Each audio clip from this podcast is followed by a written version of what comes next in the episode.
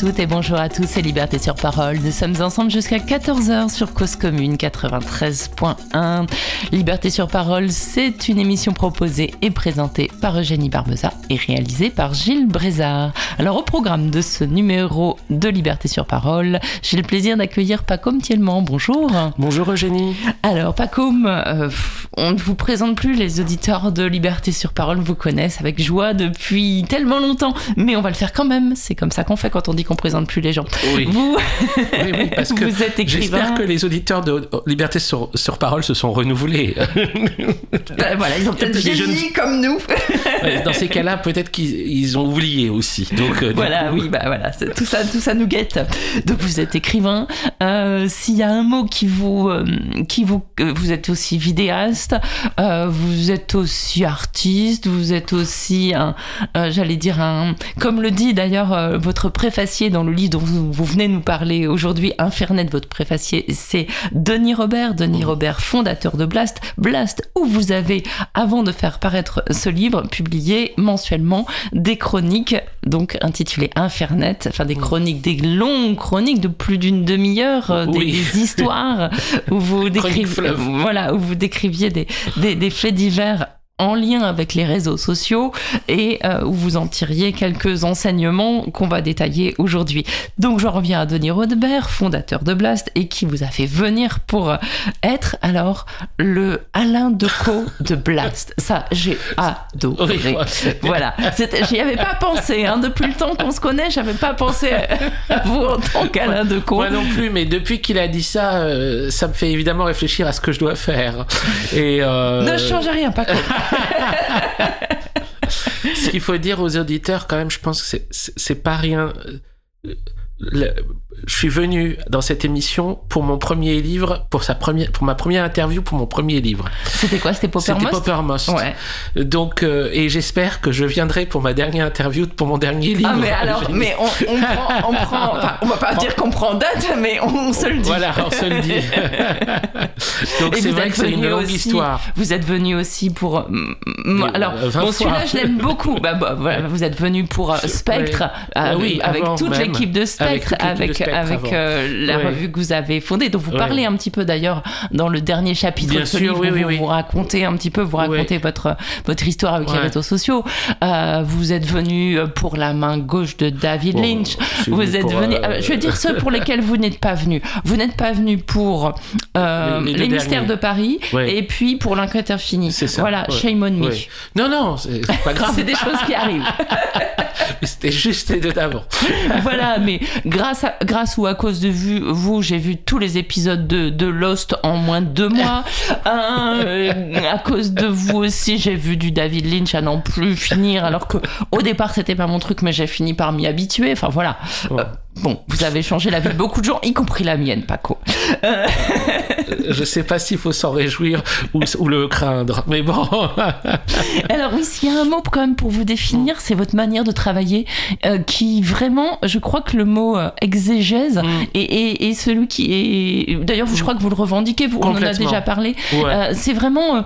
c'est le seul que je reprends. Mais voilà, mais, mais c'est aussi c'est ce qui fait penser à, à votre manière de travailler, c'est-à-dire que vous avez un appétit de connaissance, de décryptage, d'exhaustivité qui est absolument impressionnant. Parce que c'est pas juste un appétit, ça se retrouve dans les livres, quoi.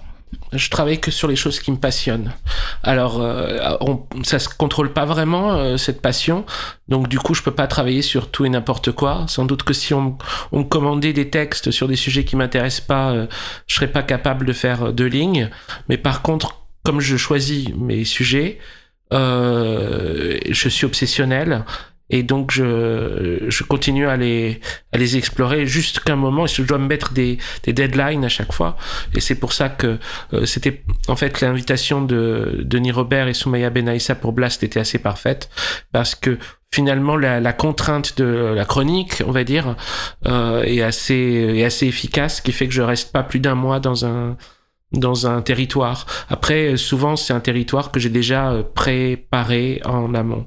Et ces territoires-là, pour le coup, c'était quand même des territoires un peu euh, glissants, puisque Ouais, vous avez vraiment, vraiment assez, assez glauque, disons-le. Glauque et glissant. Infernet, donc c'est un recueil euh, de vos chroniques sur sur Blast, enfin de vos textes et de vos de vos, je sais pas, c'est des objets, hein, c'est des objets vidéo hein, que Aussi, vous avez oui. produits. Alors, Euh, moi, je suis juste le, le, conteur, enfin, le Alain Decaux, donc du coup, Ouais, enfin, euh, ou Pierre Belmar, enfin, le type qui écrit les textes et qui les dit, euh, les objets eux-mêmes, les objets visuels.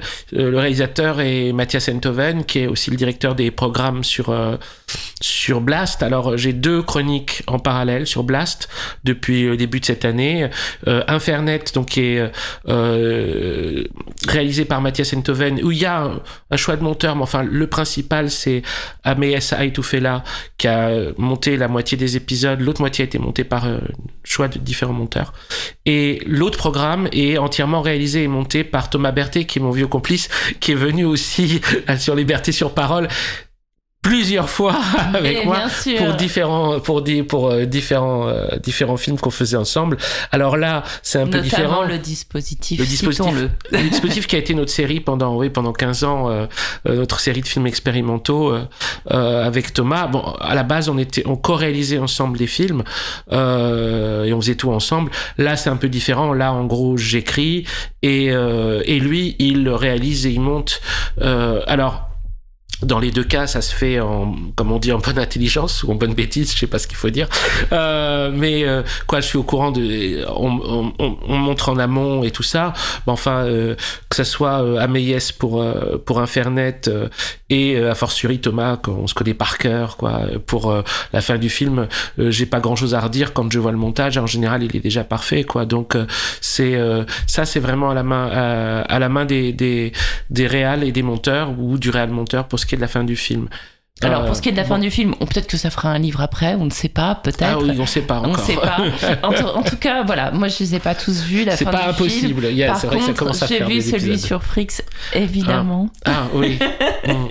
Et bah voilà, c'est juste merci quoi. Allez tous le voir, allez tous le voir, allez tous le voir. Enfin, on en sort différents, on- enfin où, où on était différents avant et donc on aime tellement. Voilà, c'est comme ça. Allez le voir. Mais on va parler d'Internet aujourd'hui. Oui, pas oui, on aujourd'hui c'est sur Internet. On dira peut-être un mot à la fin quand même des 100 rois qui ressortent. Oui, Ah, il de ressort la- en poche, c'est vrai. ressortent en poche, qui est mon bouquin préféré. Avant, Ah. juste un petit peu avant celui-là. Moi aussi. hein. Bon, d'accord. Bon, les, 100, allez. les 100 rois, c'est mon. Bon, Ah bah c'est génial. Alors, on, en- 100 on, on, Bref, on y va. mais, mais on Voilà. retrouve d'ailleurs, on retrouve euh, des, des choses, bah voilà, qui, qui traversent évidemment euh, toute votre œuvre, toute votre œuvre, Pacôme. Donc, bah voilà, les 100 rois, c'est vous allez découvrir les gnostiques en, en lisant ça, c'est génial. Mais vous pouvez acheter Infernet en, en attendant. Euh, donc Infernet, euh, c'est, vous dites, alors évidemment, je vous posais la question en antenne, c'est tellement de boulot pour chaque épisode. C'est-à-dire que, en gros, vous avez, euh, euh, vous avez euh, regardé des tonnes de vidéos, parfois débiles, hein, il faut quand même se le dire. Euh, vous avez fait des recherches et lu des commentaires sous des vidéos, mais à Ah n'en oui. plus finir. Ah non, plus fini. Vous- enfin, on- moi, je, enfin, qui fréquente assez peu les réseaux sociaux, moi, ça, ça me fatigue déjà juste de lire trois commentaires, donc je le fais pas. Mais, mais vous, avez, vous êtes plongé dans ces histoires assez horribles. Bon, c'est c'est euh, c'est- c'est assez horrible ou pas, ou enfin assez désolante en tout cas. Euh, euh, L'histoire, par exemple, d'un footballeur qui tombe amoureux d'une d'une chimère, c'est-à-dire Ouais. d'une d'une Une femme qui n'existe pas. qui n'existe pas, qui est quelqu'un qui se fait passer pour, euh, qui arrive à le tromper Ouais. sur plusieurs années. Je me trompe pas, c'était bien Oui, oui, plusieurs enfin, années. De- oui, à plus d'un an en tout cas. Plus d'un an, Un an et demi, presque un an et demi, deux ans. C'est c'est terrible. voilà le dos terrible enfin je, je l'ai une une, une jeune femme terribles. qui, qui arrive à pousser au suicide à Son petit ami qu'elle n'a jamais petit ami qu'elle a quasiment rencontré une, fois, voilà. oui. euh, et ensuite se faire passer euh, pour pour une militante anti-suicide et surtout Oui. pour la la veuve euh, quasiment la veuve éplorée de ce, Oui. ce type euh, auprès de tous ses amis et de sa famille Oui. euh, Enfin voilà, c'est ce genre d'affaires quand même. Euh, Ouais. Plus, euh, voilà, il y a aussi euh, euh, je, je, je feuillette là, hein, euh, l'intelligence artificielle qui, euh, au bout de trois heures, enfin quand un peu plus, devient devient nazi, Oui. euh, enfin tient des propos nazis. Et puis voilà, tout ça, ça parle de nous, hein, ça parle de, Oui. ça parle de nous parce qu'elle Oui. les invente pas les propos nazis, elle les répète. Euh, Donc euh, voilà, pour, pour dire aux gens qui n'auraient pas regardé Blast, euh, il y a aussi cette affaire incroyable. Euh, Là, il a fallu vraiment, enfin en tout cas pour moi, entrer dans un autre monde. Vous, vous êtes bien entendu beaucoup plus habitué à Internet et tout ça, mais Cicada euh, 3301, Mm. ça vous faudra que vous nous racontiez un petit Un peu. petit C'est, peu. On ne sait pas si c'est une méthode de recrutement. Enfin voilà, c'est une sorte de ce mot labyrinthe qui, qui Oui. voilà, une sorte Oui. de labyrinthe, Oui. un jeu, Oui. un jeu de piste, un labyrinthe. Et un, jeu, puis- un jeu de piste dont on ne sait pas euh, à quoi il est censé mener, ce qu'il est censé produire et, euh, et qui pourtant a fonctionné comme ça pendant des années aussi. Voilà, et, Et, la- et la qui mort. raconte quelque chose aussi. hein. Ah bah oui, oui, qui raconte quelque. Toutes racontent quelque chose. Ouais. Toutes sont. euh, Enfin, il y a toujours une leçon pas très glorieuse à en tirer en fait. Ouais, alors c'est bien sûr, bah, parce que son- c'est dans le titre, hein, Infernet, c'est euh, euh, l'enf- l'enfer, euh, l'enfer que permet de voir Internet. Donc c'est l'enfer sur Internet, quoi. Mais euh, donc forcément, ça va pas être des histoires euh, joyeuses. forc- Enfin, si on s'attend à avoir des happy ends, c'est pas le bon livre. Il faut comprendre tout de suite si on veut des belles histoires d'amour et des success stories, c'est pas le bon livre. Après, euh, euh, c'est comment euh, moi je me suis inspiré d'une forme qui est extrêmement classique quoi qui est euh, quelque chose dont j'étais absolument passionné euh, euh, qui est un peu une passion euh, comme on dit des passions honteuses mais enfin bon est-ce qu'elles sont vraiment honteuses? Qui sont euh, les les émissions true crime quoi. Alors qui ça, ça part de, de- des émissions télé type faites entrer l'accusé avec Ondelat et et ses et ses remplaçants derrière. Mais jusqu'à tous ces youtubeurs qui se filment et qui racontent des, des histoires de meurtre. Ces choses-là, c'est des choses que j'ai vues surtout en abondance pendant le confinement. Et en fait, euh, mais c'est typique, hein, chacun a eu son confinement. Hein. Euh, moi, j'avais un confinement qui était très studio dans la journée, où je lisais et j'écrivais euh, jusqu'à euh, 5 heures, 6 heures, comme ça. Vraiment, mais comme euh, une horloge, quoi. Et après, bon bah après il fallait un peu euh, lâcher du lest quoi. Donc du coup je me faisais à manger et en me faisant manger j'écoutais euh, ces histoires-là et j'adorais, j'adorais vraiment euh, écouter ces histoires. Euh, Et je suis pas le seul, un hein, beaucoup de gens. euh, ce que fait Fabrice Drouel sur France Inter. euh, oui, tout à fait. Voilà, c'est Oui, ça. Oui, tout Ouais. à fait. Mm. Enfin, c'est pas du tout surprenant. Hein. C'est quelque chose que beaucoup, beaucoup de gens aiment. Oui, je confirme. J'écoute ça la nuit oui, aussi. oui. Voilà. Euh, en fait, euh, euh, mais parce que c'est un- d'ailleurs c'est une question intéressante. Qu'est-ce qu'on aime dans les faits divers? Pourquoi on s'intéresse aux faits divers? C'est une question qui m'a toujours intéressé. Pourquoi est-ce que on se dit que les faits divers vont nous expliquer quelque chose, vont nous vont- nous informer sur quelque chose? On, on- on- on- comme s'ils étaient détenteurs d'un- d'une réponse à une énigme humaine euh, euh, supérieure. Donc Bon, moi, ça, ça m'a. Et, ça, en fait, euh, euh, ça m'avait euh, mobilisé d'une sorte que je me disais, il faudrait peut-être qu'un jour j'arrive à savoir quoi faire de cette passion-là. Et Mais alors, pardon, juste pour revenir sur le fait divers, qu'est-ce qui, qu'est-ce qui nous intéresse à votre avis? Est-ce que c'est le fait que quelqu'un ait planté un couteau dans le cœur de quelqu'un d'autre, virtuellement ou pas d'ailleurs, euh, ou est-ce que c'est moi, je me suis posé la question de savoir si c'était pas aussi parfois le ton, le fait de nous transformer, nous, en enquêteurs. C'est-à-dire, il y a ce suspense, en fait, aussi, ouais. et qui va même jusqu'à dans les documentaires euh, de la BBC euh, qui repassent sur Arte sur euh, l'archéologie Oui, où oui. ils nous font faire ils nous, ils, nous font croire qu'il y a un suspense en fait vont-ils trouver la tombe dans la pyramide? Et en fait est-ce que je me suis Oui, dit est-ce qu'on se fait pas avoir en fait par Euh, le ton? Par, ouais. euh, par, par le Euh, ouais. est-ce se- est-ce que le fait de nous de nous de nous faire endosser le costume de l'enquêteur est-ce que ça, ça c'est pas c'est pas ça qui nous plaît Eh aussi ben, euh, vous savez quoi, Eugénie? On va là, on va en profiter pour faire en fait euh, l'émission qu'on a ratée ensemble, qui était l'enquête infinie. très bien Bah, C'était mon sujet. Essayer de comprendre la question de l'importance de l'enquête policière. euh, euh, mais parce que c'est, comment dire, c'est c'est logique. C'est-à-dire que l'enquête infinie, qui est le livre que j'ai écrit précisément pendant le pendant le confinement, était partait en fait de questionnements à la fois sur les énigmes dans l'histoire, comme le Sphinx, et on va dire l'intégration du principe de l'enquêteur, de, l'enquête dans la littérature avec Edgar Poe. Et quand Edgar Poe invente le premier personnage de détective, comment ça va même modifier jusqu'au à, à, la police elle-même, qui va dans la police scientifique s'inspirer d'Edgar Poe, mais surtout dans la police psychologique, puisque là ils vont ils vont devoir se battre contre de nouveaux types de criminels qui n'existaient pas avant Jack l'Éventreur, qui sont les, les, les, criminels organisés, mais organisés qui qui, qui, qui agressent euh, des personnes qu'ils ne connaissent pas directement. C'est-à-dire que on a toujours eu des, des tueurs fous qui vont dire euh, vont tuer euh, d'un coup quelqu'un dans la rue, on ne sait pas pourquoi, dans un crise de folie et qu'ils connaissent pas. mais des personnes qui le font de façon méticuleuse, organisée, qui ensuite vont informer, etc. Ce type de folie-là était une folie nouvelle qui allait avec le développement de la presse et qui donc créait de toute façon des nouveaux, des nouvelles types d'ambitions pour des personnes dont on va dire le crime était la seule comme, possibilité, de notoriété. Exactement, possibilité de mmh. notoriété ou euh, possibilité d'expression. Mmh. Euh, et donc, du coup, ça nécessitait de nouveaux types d'enquêteurs qui, eux, seraient capables de lire dans le crime lui-même euh, on va dire une signature ou une indication et c'est là où on s'est remonté à euh, Edgar Poe et personnage d'Auguste Dupin et ensuite le successeur euh, plus successful d'Auguste Dupin qui était Sherlock Holmes mais il y a une histoire il y a une histoire commune en fait entre l'enquête policière et le crime lui-même et, et, et, ça semble pas étonnant. je veux dire, c'est ça fonctionne comme ça aussi les êtres humains. Alors qu'ils construisent les fonctions avant que la réalité arrive pour leur donner des pistes pour savoir comment affronter cette réalité ou euh, en pensant comme disait Oscar Wilde que la réalité imite la fiction enfin que la réalité imite l'art. Euh, ça c'est une question qu'on, auquel j'ai pas la réponse. Il se trouve que on trouvera toujours des, des, pistes dans une œuvre d'art qui va être juste euh, très très légèrement antérieure. Et alors se passe un truc qui va être euh, l'apparition on va dire du fait divers véritablement comme matière euh, journalistique et comme matière euh, de passionnelle, quoi, quasiment, comme objet de passion. Euh, en parallèle de l'enquête policière comme genre littéraire ou comme genre cinématographique.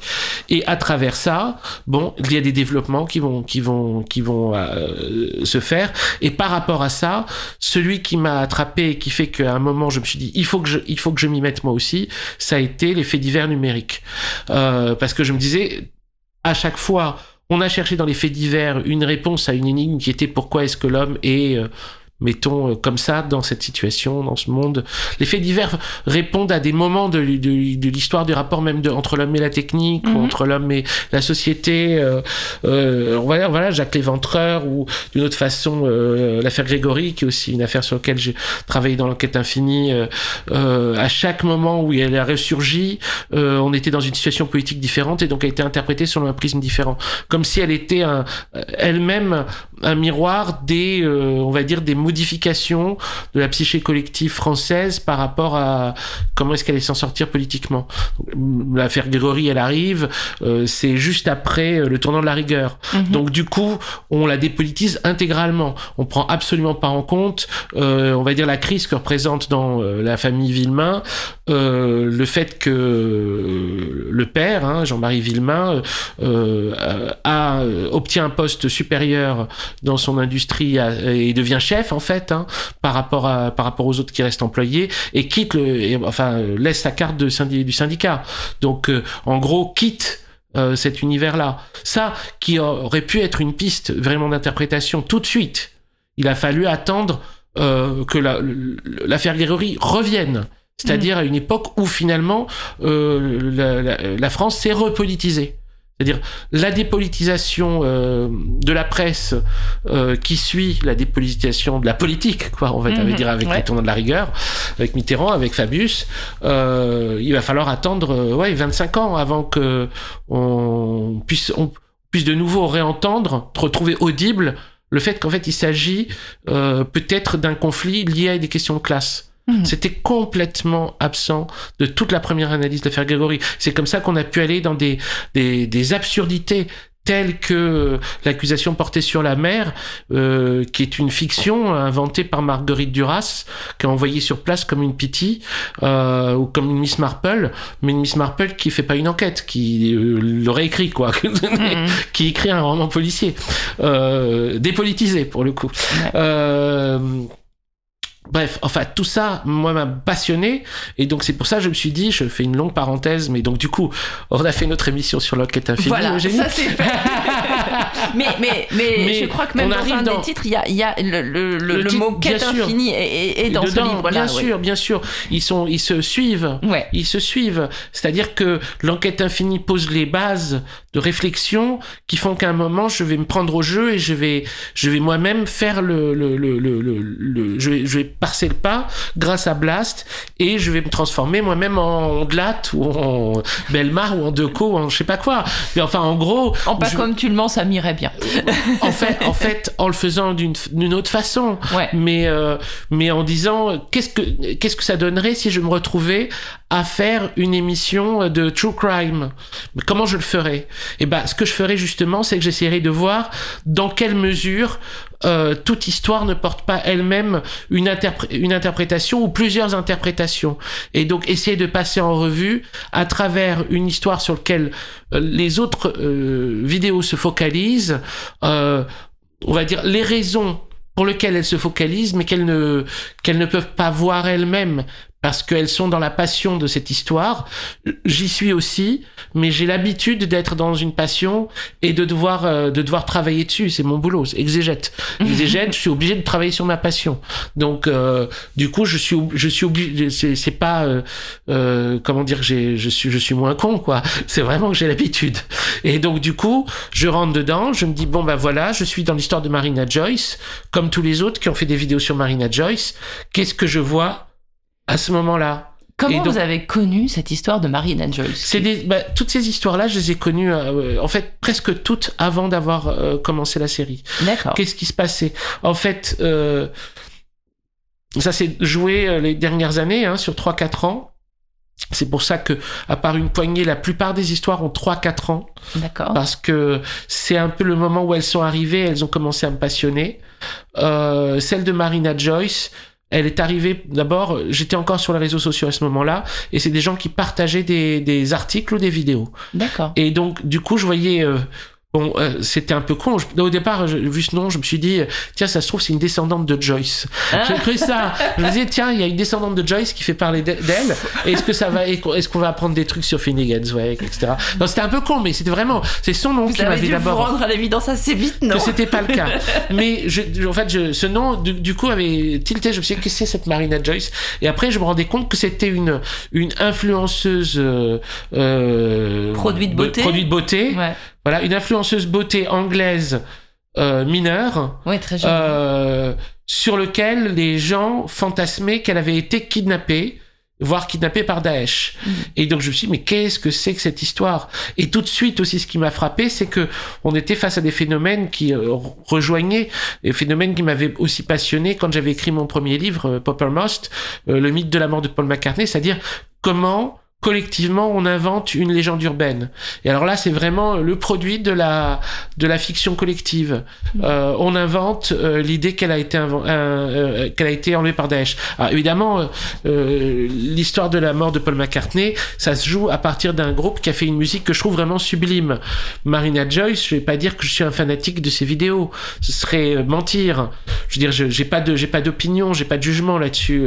Les gens font les vidéos qu'ils veulent, mais c'est pas je suis pas public pour ça. Euh, je suis trop vieux sans doute. Euh, enfin bon, et puis ça me concerne pas les histoires de produits de beauté. Donc soyons clairs, c'est pas l'œuvre de Mary ouais, Joyce qui m'intéresse. aussi, je vous aime tellement les gars. oui, oui. Alors ça, c'est donc l'amour, ça vous concerne. l'amour, ça m'intéresse, c'est vrai. L'amour, ça m'intéresse. Alors bon, mais ce genre de déclaration d'amour très systématique, oui, c'est, c'est, on, se demande si, si dans, dans votre récit, si c'est pas un peu une poupée mécanique cette, cette, cette petite fille, cette jeune fille. Bah, c'est une en tout cas, c'est une, jeune fille. Euh, aujourd'hui, c'est même une jeune femme, mais à l'époque, c'était une jeune fille qui était encore, qui était presque encore une petite fille et qui ressemblait à une, oui, un peu à une poupée désarticulée, bien sûr, mhm. parce que. Euh, Et c'est ce qui rend d'ailleurs les vidéos surprenantes quand on les regarde. C'est-à-dire à quel point euh, il y a encore ce truc des, des, des, enfants qui ont le corps un peu bizarre, et qui bougent bizarrement mm. et, et, et, sur lequel on met des espèces de musique. Mais on est, on est face à une production qui est euh, totalement nouvelle. Il hein. faut voir ça. Mm. C'est-à-dire que euh, l'humanité n'a pas connu ça avant. Je, bien, les gens disent toujours oh les humains ont toujours fait ça. ça, je sais pas si les adolescents ont eu, ont eu déjà la possibilité de filmer leur vie et de la mettre en scène et de la mettre, la rendre publique euh, très tôt. Euh, avec un très grand rendement, avec une très grosse production, parce que là, on se retrouve face à des vidéos très étranges comme Dear Future Me, euh, où euh, Marina, Marina Joyce se filme marchant dans des parcs, dans des vêtements de, oui, des espèces de de, de, de, de, robes un peu trop sophistiquées pour son âge et trop anciennes, quoi, des espèces de robes de princesse. De princesse, voilà, merci Génie des robes de princesse. Et surtout, elle parle à l'être qu'elle aimerait devenir. Voilà, elle, elle, lui dit à quel point elle s'est battue pour être machin. Et donc c'est euh, toute la, c'est la, la, la, quête de la notoriété qui est un truc qui est de, qui, qui aussi a une longue histoire. J'essaye un peu de retracer sur les 20-30 dernières années euh, à partir de à partir de l'émergence du phénomène de la télé-réalité, c'est-à-dire à partir du moment où la célébrité est, déconnectée de toute forme de savoir-faire. Mhm. Et ça, c'est très important. C'est-à-dire que on peut dire c'est aussi important. enfin, qu'est-ce que c'est qu'un humain qui n'a pas de savoir-faire, quoi mhm. euh, c'est très, très spécial, c'est extrêmement spécial. Donc là, on est face à des personnes dont euh, l'unique euh, objet de célébrité est qu'il le soit. Euh, donc ils se basent uniquement sur leur personnalité et ce que ça implique derrière, c'est-à-dire que ça devient des travailleurs de la vie privée. Ouais, mais alors c'est sur la personnalité, je me suis posé la question en vous lisant euh, et en écoutant cette euh, voilà, il faut préciser que j'ai rarement vu les, les, images qui accompagnaient euh, vos textes. J'ai j'en ai écouté en j'allais dire presque en podcast, voilà, parce que c'est ma manière d'appréhender de, les choses. Et je me suis posé justement, non, très paradoxalement, la question de l'image. Euh, je me suis dit mais si les les, les, les images n'avaient pas accompagner cette histoire. Enfin, tout passe par l'image en fait. Si euh, euh, ce qui suscite tant d'inquiétude, c'est le fait d'avoir pu apercevoir une, bon, apparemment ce qui était un jouet, une, une, une carabine dans un coin, des bleus sur des, bras, euh, d'avoir alors pour le coup entendu et vu peut-être un bout de doigt qui disait help, me, voilà. Et donc c'est des, des, tout petits indices auxquels des internautes, parce qu'il y a cette image, sont mm. très très attentifs. C'est quand même des milliers de gens Hein, qui vont s'inquiéter pour elle, des dizaines de milliers de gens. Et en fait, quand on regarde les statistiques, euh, bon, en Angleterre, je ne sais pas, mais nationales françaises, on voit qu'il y a des dizaines, enfin, il y a des milliers de, de femmes qui sont par exemple battues, qu'il y a des enfants qui meurent euh, plusieurs dizaines ah chaque année sous les coups de leurs parents, et que bien souvent, personne n'a rien vu, personne n'a rien entendu. Et ça m'a frappé, enfin, je me suis fait cette réflexion en lisant cette histoire, en fait. C'est l'inquiétude et, euh, et, et, l'attention à l'autre est démultipliée par le fait que l'image soit, soit présentée sur les réseaux sociaux alors que peut-être ta voisine est en train de se faire trucider. Enfin, c'est un raccourci, mais voilà. Mais il y a toujours eu, et ça, c'est un truc qui. Euh, euh, je sais, je sais pas comment aborder ça. C'est. Il y a plusieurs textes qui qui, qui, qui, parle de ça d'une certaine façon, ou c'est un sujet euh, qui. Ah bah moi je suis presque devenu iconoclaste hein, du coup, c'est-à-dire en, en, faisant cette réflexion. La, la, question de la question de la question de de, de la de la visibilité, de l'invisibilité des, des des, des, des, des, humains. Parce qu'on peut dire euh, euh, une autre histoire qui est racontée, qui est celle de Elisa Lam et la disparition d'Elisa Lam, et le fait qu'Elisa Lam, en fait, euh, euh, qui est une, jeune, jeune, canadienne, jeune canadienne euh, d'origine euh, vietnamienne, d'origine vietnamienne, qui va faire un, son premier voyage aux États-Unis et qui se retrouve dans un hôtel qui est en fait pas exactement l'hôtel qu'on lui vend, puisqu'on lui vend un hôtel qui s'appelle le Stay on Man et qui est un hôtel pour touristes. Et en réalité, c'est aussi le Cecil Hotel qui est un hôtel pour misérables, pour gens très très très pauvres. c'est un hôtel. Alors vous le dites, ça c'est fascinant. C'est un hôtel avec deux entrées. Deux entrées d'entrée. Et euh, quatre, les quatre premiers éta- étages Ouais. qui sont des étages euh, pour, pour les, les touristes. Ouais. Et puis au-dessus, euh, Ouais. bah, tous les homeless, tous les, tous les fous, tous, les, tous les gens que le système Oui. de santé américain qui n'existe pas ne prend pas en charge. Exactement. C'est-à-dire qu'en fait, on a, on a, on a, on a fait de, de ce de quartier qui est juste à côté de l'hôtel, Skid Row, une quasi-zone de non-droit. Euh, pour pouvoir gentrifier le reste de Los Angeles. C'est-à-dire qu'on a, on a, répart... on a réuni dans le même quartier euh, les pauvres, euh, les gens qui ne bénéficient, qui, qui, ont be- besoin de, de systèmes de santé, enfin qui vont taper à la porte machin, les fous. Euh, et aussi les c'est un endroit où vont se cacher euh, tous les repris de justice ou les ou les ou les personnes qui doivent fuir la police. Hmm. Et donc c'est cet hôtel là par exemple, c'est sans surprise un hôtel où plusieurs serial killers euh, célèbres ont vécu, mais c'est pas parce que on dit l'hôtel est maudit. Il faut s'entendre ce que ça veut dire l'hôtel est maudit. C'est l'hôtel le moins cher euh, d'un quartier où les gens sont, sont pauvres. Donc forcément, on va avoir un plus grand nombre de suicides, de meurtres, de machins, etc. Mm. C'est-à-dire que euh, ce, qui, ce qui refuse tout le temps d'être vu dans ce problème-là, euh, c'est le problème de la pauvreté. C'est-à-dire que c'est vraiment, euh, dans l'histoire de Elisa Lam, euh, si vraiment il y a un tabou, c'est la question de la, de la progression de la pauvreté, de la progression, progression de la misère et du fait qu'elle vienne jusqu'à taper à la porte des gens qui jusque-là étaient, euh, se, sen- se sentaient protégés. Et à la place, on se raconte des récits d'horreur qui sont très intéressants. Moi, je veux bien qu'on les raconte parce qu'on raconte que elle est rentrée dans- quand elle rentre dans l'ascenseur. Alors la- l'ascenseur, important, vous le dites Oui. aussi, hein, c'est le seul lieu commun C'est le lieu commun entre les deux mondes. entre les deux mondes. ouais. Exactement. Alors, les gens sont focalisés sur la vidéo de l'ascenseur, sont demandés si elle était folle, pas folle, devenue folle, etc., les gestes bizarres qu'elle fait, tout ça, et re- repéré les points communs entre les scènes en question et des scènes de films d'horreur, euh, en particulier euh, deux films d'horreur japonais, Alors la quand vous parlez de la vidéo de l'ascenseur, on parle bien d'une vidéo de vidéosurveillance. C'est hein, ça, Mise en exactement. ligne par la police. C'est pas une vidéo qu'elle aurait tournée elle-même non, tout à comme fait. on parlait beaucoup de, de, de youtubeurs. Oui, Là, oui, pardon, cas, hein. pardon, pardon. Oui, oui, oui, tout à fait. Euh, si ça va toucher Internet, cette histoire, c'est parce que euh, la police va mettre en ligne la vidéo de surveillance de l'hôtel pour qu'on, pour que les gens qui la connaissent. Et en fait, ce que ça va créer, c'est que ça va créer euh, une euh, une stimulation maximum dans le monde entier de cyber-enquêteurs. Les gens vont commencer à enquêter sur l'affaire Elisa Lam et vont trouver des tonnes de choses. Alors des tonnes de choses. Personne ne va résoudre l'en- l'enquête. hein. Des choses étonnantes quand même. Mais hein, des choses étonnantes. euh, voilà. euh, mais des choses étonnantes. Des choses étonnantes. Faut lire pas- le livre. Voilà. oui, oui, je veux pas. Mais c'est pour dire. Voilà. euh, C'est-à-dire que de la même façon qu'on va se focaliser sur les bleus de Marina Joyce, qui sont ou ne sont pas euh, liés à de la maltraitance euh, enfantine ou euh, ou qui sont parce qu'elle est tombée, etc. On sait pas. Mais il va y avoir une obsession sur Marina Joyce, tandis qu'à côté euh, des femmes meurent sous le coup euh, des, de leur mari ou euh, des enfants sont battus par leurs parents. De la même façon, quand on va avoir une histoire comme celle d'Elisa Lam, on va l'interpréter à l'aune du cinéma fantastique, en l'occurrence celui de Nakata, Ring et Darkwater, où en effet il y a plein de points communs avec l'histoire elle-même, dont les noms des personnages, etc., etc., etc. Mais on va aussi oublier, en fait, on va dire le, euh, c'est-à-dire qu'il va y avoir, il y a, toujours une sorte de, hum, il y a toujours une sorte de sélection des humains euh, à l'œuvre dans la façon dont on regarde le monde. Mm. Et Euh, on peut pas faire autrement, on va dire, hein, c'est comme ça. Juste pour Euh, qu'on pour mais- qu'on soit clair, sur Elisa Lam, c'est pas elle qui se met vraiment en scène. Enfin, elle, Non, elle a une tout. activité sur les réseaux sociaux qui est révélée après coup, Oui, mais c'est sa qui est mort. très belle. euh, re- elle est retrouvée un- plus d'un mois après, je crois, Oui, hein, sa disparition dans fait. la citerne d'eau D'eau qui de- est de sur l'hôtel. l'hôtel. Ouais.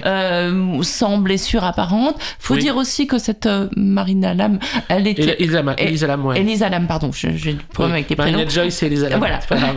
Elisa Lam, elle était, elle, est, elle devait suivre un traitement pour Oui. des problèmes euh, psychiatriques. Oui, bien sûr, hein. tout à fait. Euh, voilà. Et c'est vrai qu'on se demande aussi si Marina Joyce, elle n'a pas aussi des problèmes psychologiques. C'est peut-être un peu le, le, le fil conducteur de tous ces gens qui se mettent en scène ou qui arrivent dans ces histoires qui finalement passionnent les internautes. oui. C'est qu'il y a quand même un, un petit problème psycho-psychiatrique au, au départ. Après, euh, il y a aussi une, question qui se pose à moi et sur laquelle j'ai pas forcément de réponse. C'est, euh, euh, on voit que les personnes de plus en plus jeunes aux États-Unis sont suivies médicalement, psychiatriquement, euh, prennent des tonnes et des tonnes de produits.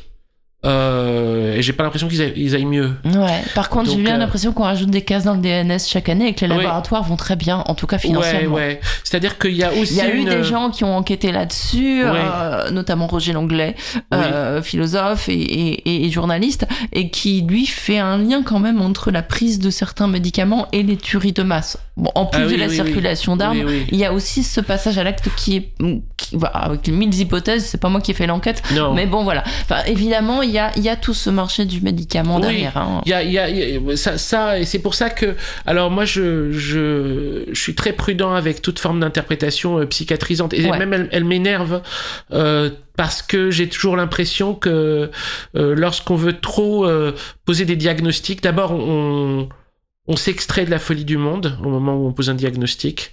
C'est-à-dire que personnellement, moi, je considère pas que je vais mieux qu'eux. Euh, vraiment. Euh, je fais autre chose de ma folie.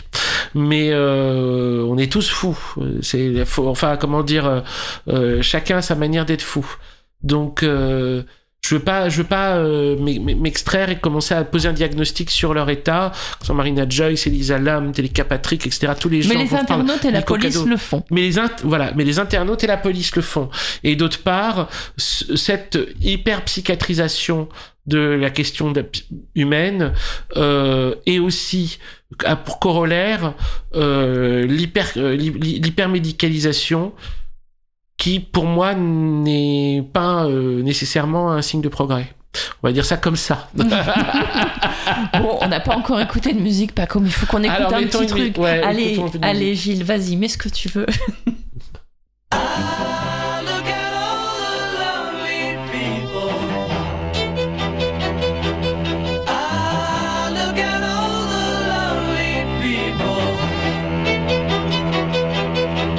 Eleanor Rigby picks up the rice in the church where a wedding has been. Lives in a dream, waits at the window, wearing the face that she keeps in a jar by the door. Who is it for? All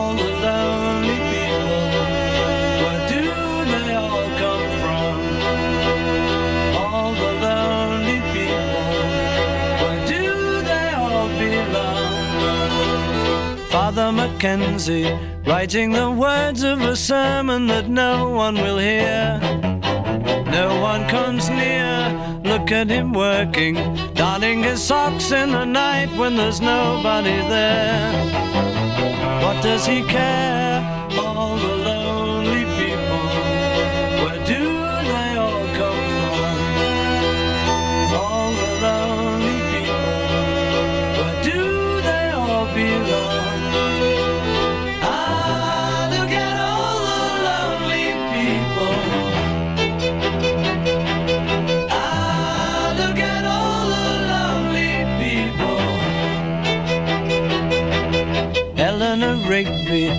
died in the church and was buried along with her name. Nobody came, Father Mackenzie, wiping the dirt from his hands as he walks from the grave. No one was saved,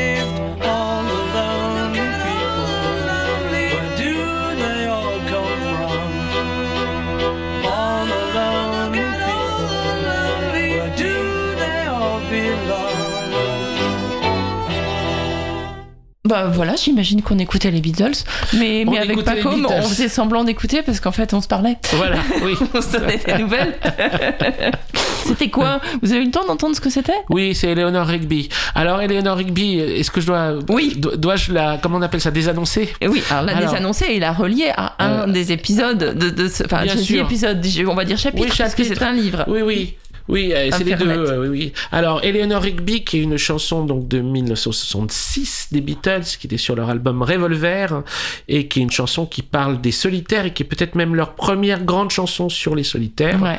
euh, qui est une chanson euh, qui m'a toujours beaucoup questionné et en fait qui réintervient comme beaucoup de choses que réinterviennent dans Infernet, réintervient euh, dans un, à, à l'intérieur d'un chapitre et épisode euh, qui traite euh, en fait à la base de l'arnaque en ligne, euh, qui s'appelle Le malheur est un métier. Ouais. Euh, mais qui progressivement traite de la question de la progression de la solitude, qui est aussi un des sujets du, du livre et de la série, et qui est aussi une, enfin, et bon, ça, on pourrait dire c'est quelque chose dont qui, qui me questionne depuis fort longtemps. Euh, pas non plus que j'ai une forcément ni l'im- l'impression que c'était mieux avant, comme on disait, hein. Euh, enfin comme on dit en général, on l'a pas dit aujourd'hui, Euh, mais euh, et souvent on me dit euh, alors pas comme c'était mieux avant, tu pensais Et en fait c'est Ouais, moi la de moi cette boomer, mais comme je suis une boomeuse aussi, maintenant on se dit plus Oui, ça. oui, oui. on- bah, bah, alors là, boomer, euh, je veux bien, mais enfin, c'est mes, c'est mes parents les boomers normalement. Euh, c'est eux les enfants du baby boom. Mais oui. Euh, moi, je suis un 90 art. Je suis, euh, je, je suis de la génération de Nirvana. Voilà Euh, qui est dit, hein, ça Kurt suffit. Cobain, c'est pas boomer. Ok Cobain, ok Cobain, ok Kurt. Mais enfin, en- comment dire, euh, la question de la progression de la solitude, qui est une question qui me, qui me- qui se pose enfin vraiment c'est aussi c'est une expérience nouvelle pour l'humanité c'est-à-dire que euh, pour des bonnes raisons hein, pour des bonnes raisons parce que évidemment euh, on ne regrette pas euh, les mariages ni arrangés ni forcés euh, ni terminant ni dans un bain de sang ni dans la ni dans le, euh, la tromperie ni dans le malheur euh, Ni le dans l'enfantement infini. ni dans l'enfantement infini, oui, oui. Euh, mais euh, la proposition nouvelle qui est euh, une sorte de, de célibatariat euh, qui est progressivement de plus en plus important, en particulier dans les, grandes villes, dans les grandes mégapoles, pose d'autres questions. Et en fait, pourrait, si c'était vécu à la fois euh, en pleine conscience dans l'amour euh, et euh, dans la recherche de dans la recherche de soi et dans l'amour et je sais pas. Enfin il y a plein de possibilités dans l'engagement etc il y, y a plein de manières de vivre cette solitude mais malgré tout la, recherche du grand amour étant euh, euh, en tout cas pas détruit euh, dans l'âme humaine euh, Et tant mieux, pardon. et tant mieux, et tant mieux parce que fondamentalement, euh, c'est euh, c'est quand même à travers ça qu'on fait peut-être les plus grandes choses, les plus belles choses dans cette recherche folle de l'amour. Euh, mais c'est ça aussi qui fait de beaucoup de gens des pigeons. Ouais. Euh, et donc du coup, de ça euh, vient un marché quasi infini, une manne infinie pour des arnaqueurs qui eux-mêmes n'ont pas le choix. Mm. Et donc on rentre dans une vision vraiment, alors là, totalement cauchemardesque de, du monde. Ouais. Euh, Alors pour dire un petit peu, à chaque fois, moi j'essaye de, de, de re- recentrer sur, les, sur les faits. Sur les faits, ben voilà, enfin, Allons-y. les faits. En tout cas, voilà, vous parlez notamment de ce qu'on appelle au- en, en Côte d'Ivoire les brouteurs. Oui, bien sûr. C'est-à-dire, c'est- Oui. ce sont ces jeunes hommes euh, qui euh, arnaquent, demandent de l'argent euh, à des femmes en leur faisant croire que c'est les grands, leur grand amour. Oui. Euh, mais pas seulement, hein, parce que cette arnaque, elle existe aussi. euh, vous, vous- on, on a plein d'histoires de alors, pseudo-milliardaires qui euh, Oui, oui, oui. rencontrent des femmes jusqu'à les ruiner, notamment vous parlez de Canadiennes, d'Américaines qui se sont fait prendre des, des, des, des sommes qu'on enfin, qu'on n'imagine Bah, pas, quoi, euh, qui est tout, qui est, paille. qui, est tout Puis- qui, ont vendu leur appartement, qui sont etc., suicidés, etc. sont suicidés. Alors l'histoire en fait, ce qui est fou, c'est que bon, cette histoire-là, c'est la seule en fait que je connaissais pas avant de commencer euh, la série Infernet, parce que la plupart c'est des, des choses que j'avais déjà vues. Vu, entendu, j'avais pris des notes parce que euh, en dehors, hors, hors plateau, on n'avait pas parlé de comment est-ce qu'on fait. euh, J'ai qu'un mois pour faire tout ça et c'est vrai que c'est des trucs d'im- d'im- d'imprégnation et de. Ah mais c'est pas possible, a un mois. Enfin, pour faire la- des pauvres enquêtes journalistiques, euh, des fois je mets un mois. Mais bon, Oui. moi je bosse moins, mais mais mais c'est vous avez bossé comme un malade en fait pour faire Mais ça. ça m'a vraiment passionné et quand ça me passionne. Mais vous euh, excusez pas, pas comme c'est énormément de travail. C'est, c'est, c'est, c'est- quand on parle d'exégèse, mais c'est documenté. Bon, faut vraiment que les gens lisent et vous écoutent. Et enfin, moi, je, je- on prend conscience de la précision de la documentation. De, c'est un Oh, bah, travail euh, euh, on vraiment essaye, formidable. Bah, non, mais faut le dire. et, et, et, euh, et qui était nouveau pour moi parce qu'en général j'avais tendance à faire de l'exégèse sur des œuvres d'art ou des choses comme ça. voilà, c'est ça Et qui là, est euh, très impressionnant. Et là, c'est vraiment sur des faits divers numériques. Et alors, il y avait, il y a un épisode et ou un chapitre, donc le, le malheur, est- le malheur est un métier, euh, qui est le seul qui était sur des histoires que je connaissais pas avant, et pour une bonne raison, en fait, c'est que c'était la demande du, du réalisateur. Mhm. C'est-à-dire que Mathias, euh, un jour m'a dit, euh, ce serait bien que tu fasses un épisode sur les arnaques en ligne. Ouais. Et euh, j'ai pourquoi? Finalement moi j'ai fait des choses sur les catfish. Euh, je trouvais ça plus poétique le catfish. hein. Ouais, ouais. Catfish, en gros, c'est aussi une arnaque sentimentale, mais désintéressée. C'est-à-dire, c'est quelqu'un qui se fait passer pour quelqu'un d'autre de plus, je sais pas quoi, autre- enfin, Enfin, en gros, un homme qui peut se faire passer pour, Pour une, une femme, euh, voilà. parce qu'il aimerait euh, faire euh, craquer euh, un homme dont il est dont il est amoureux sans trop se dire s'il est vraiment amoureux ou pas amoureux mais enfin il vit une vie parallèle quoi et et il vit une vie parallèle amoureuse en ligne qui peut durer plusieurs années avec qui une peut être un et, vrai chagrin d'amour. et qui peut être un vrai chagrin enfin mais un la- désespoir même Et, désespoir et- je pense qu'il y a aussi beaucoup de désespoir dans le cas de, le cas de fiche qui se retrouve seulement fiche Oui, à la à fin. fait, et ça, c'est assez beau en fait, oui euh, quelque part. C'est Oui. triste, mais c'est beau. Oui, Euh, tandis que, tandis que l'arnaque en en ligne, c'est moche c'est moche, même s'il y a des. Alors, moi, je- pour avoir justement, il y a un réalisateur qui est venu ici, et dont malheureusement j'ai oublié le nom parce que je suis. J'ai oublié les noms, euh, qui, a, qui a fait un film justement sur Oui. les brouteurs. J'avais eu l'occasion de rencontrer un Oui. ancien jeune euh, brouteur aussi. Et, Oui. et donc, euh, évidemment, il y a cette phrase que vous dites, on ne l'a jamais attribuée. Moi, je l'ai entendue dans la bouche de cette Ah oui. personne, Ah justement, ah qui dit euh, oui, euh, bah, les blancs ils sont venus nous coloniser Ah, ok. Oui, et donc bah, nous on fait que se venger. Bon, je l'ai entendu dans la bouche de cette personne dans le film, mais en Oui. l'occurrence il dit ça aussi euh, dans le film parce qu'il se fait engueuler par sa mère, sa Oui. propre mère, qui ne trouve pas sa oui, morale. Donc ça a un côté répétition d'un argument auquel il ne croit pas vraiment. C'est très compliqué Ouais. cette histoire. Alors en fait, pour, pour dire, donc j'ai commencé à, à, à, à, m'intéresser à cette histoire-là et à ces histoires d'arnaque en ligne. Parce que moi j'avais le souvenir, j'en recevais euh, souvent dans les années euh, 2000, euh, quoi, euh, des lettres, on va dire la, la lettre du fils de milliardaire nigérian. Bon, et ce truc-là qui était souvent euh, traduit automatiquement par Google, euh, etc., euh, dont on se disait mais c'est absolument impossible d'y croire. Enfin bon, mais qui Ouais, tombe, qui dans ce panneau et tout ça. Et alors bon, ben, il y en avait tellement, peut-être que malgré tout ça fonctionnait. Et en fait, euh, ça a pris d'autres formes, des formes beaucoup plus subtiles et beaucoup plus développées, avec des arnaques sentimentales, mais euh, c'est tendance sur des mois, euh, parfois des années, pareil. Enfin, ce genre de truc ne marche que si c'est des, euh, arnaques à très long terme. Et donc là, c'est des, c'est des femmes de 50 ans à la recherche du grand amour, mais qui Merde, vont pas je commence à mar- être la cible. mais non, mais euh, et, et qui euh, comment dire euh, et qui et qui vont être qui vont avoir qui vont avoir leur type d'exigence. Et donc par rapport à leur type d'exigence elles vont faire plus confiance à un homme qui vient dans la recherche d'amitié qui va euh, parler beaucoup de ses enfants, euh, de son travail, etc. Qui va pas être dans le. euh, Bon, ça y est, je suis plus la cible. T'es plus la Jacob. cible. Voilà. bon, écoute.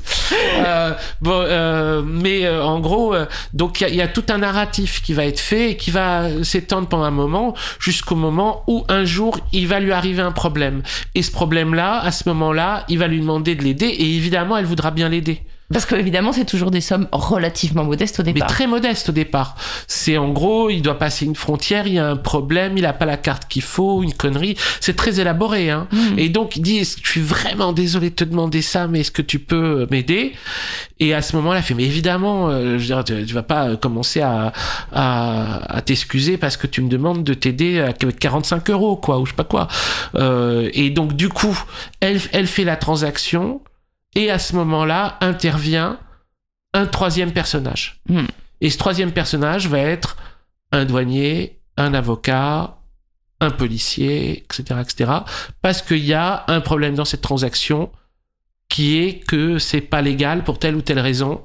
Et donc commence un engrenage et une histoire qui est très complexe et qui fait quand et là ça va aller très vite en même temps c'est très complexe ça va aller très vite parce qu'il faut euh, lui faire perdre tous ses repères et que ça et et euh, en gros perdre euh, tout tout euh, tout ce qu'elle peut donner en en quelques mois et c'est des histoires qui ont euh, pu aboutir jusqu'au suicide. Ouais. Alors, ce type d'histoire, on se dit, bon, alors il y a quelqu'un de l'autre côté qui est très intelligent. Pas du tout.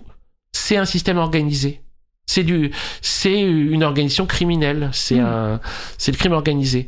Et en fait, c'est une, c'est une organisation criminelle dont j'ai découvert l'existence Alors il y avait plein de documentaires là-dessus, hein, des documentaires de la BBC et tout ça. Euh, si ça vous intéresse, vous pouvez vous renseigner. C'est euh, absolument dingue. Et euh, quoi, j'étais j'étais très ignorant. Qui s'appelle la euh, la confraternité de la hache noire. Et la confraternité de la noire, c'est une en fait à la fois c'est une ancienne fraternité étudiante qui s'est transformée en euh, système mafieux en 20 ans ou 30 ans. C'est-à-dire ça a démarré, c'était simplement une fraternité étudiante au Nigeria, et avec euh, les, euh, ce qui, qui a pu se passer au Nigeria euh, euh, pendant ces années, elle s'est transformée en une organisation criminelle euh, qui fait plein de choses différentes, mais en fait qui a à un moment décidé de se spécialiser dans le numérique. Pas bête, pas bête du tout. Et en fait, elle est euh, décentralisée. C'est-à-dire que, en gros, ils vont avoir des, ils ont mis des milliers et des milliers de membres euh, à travers le monde, euh, posés à des endroits stratégiques et qui travaillent en groupe. Et donc du coup, euh, il faut imaginer, c'est quand même assez fou comme histoire, comme un espèce de bureau de gens qui travaillent à savoir comment on va arnaquer cette personne, cette personne ou cette personne. On en rit presque tellement c'est horrible. Et derrière, il y a aussi la question, parce que il y a le Nigeria, mais il y a aussi la Côte d'Ivoire. Côte d'Ivoire, c'est le numéro 2, alors Côte d'Ivoire, c'est beaucoup moins organisé, c'est Oui, beaucoup moins, c'est, c'est, c'est beaucoup plus de l'ordre de- du truc spontané. Euh, Voilà. C'est le brouteur.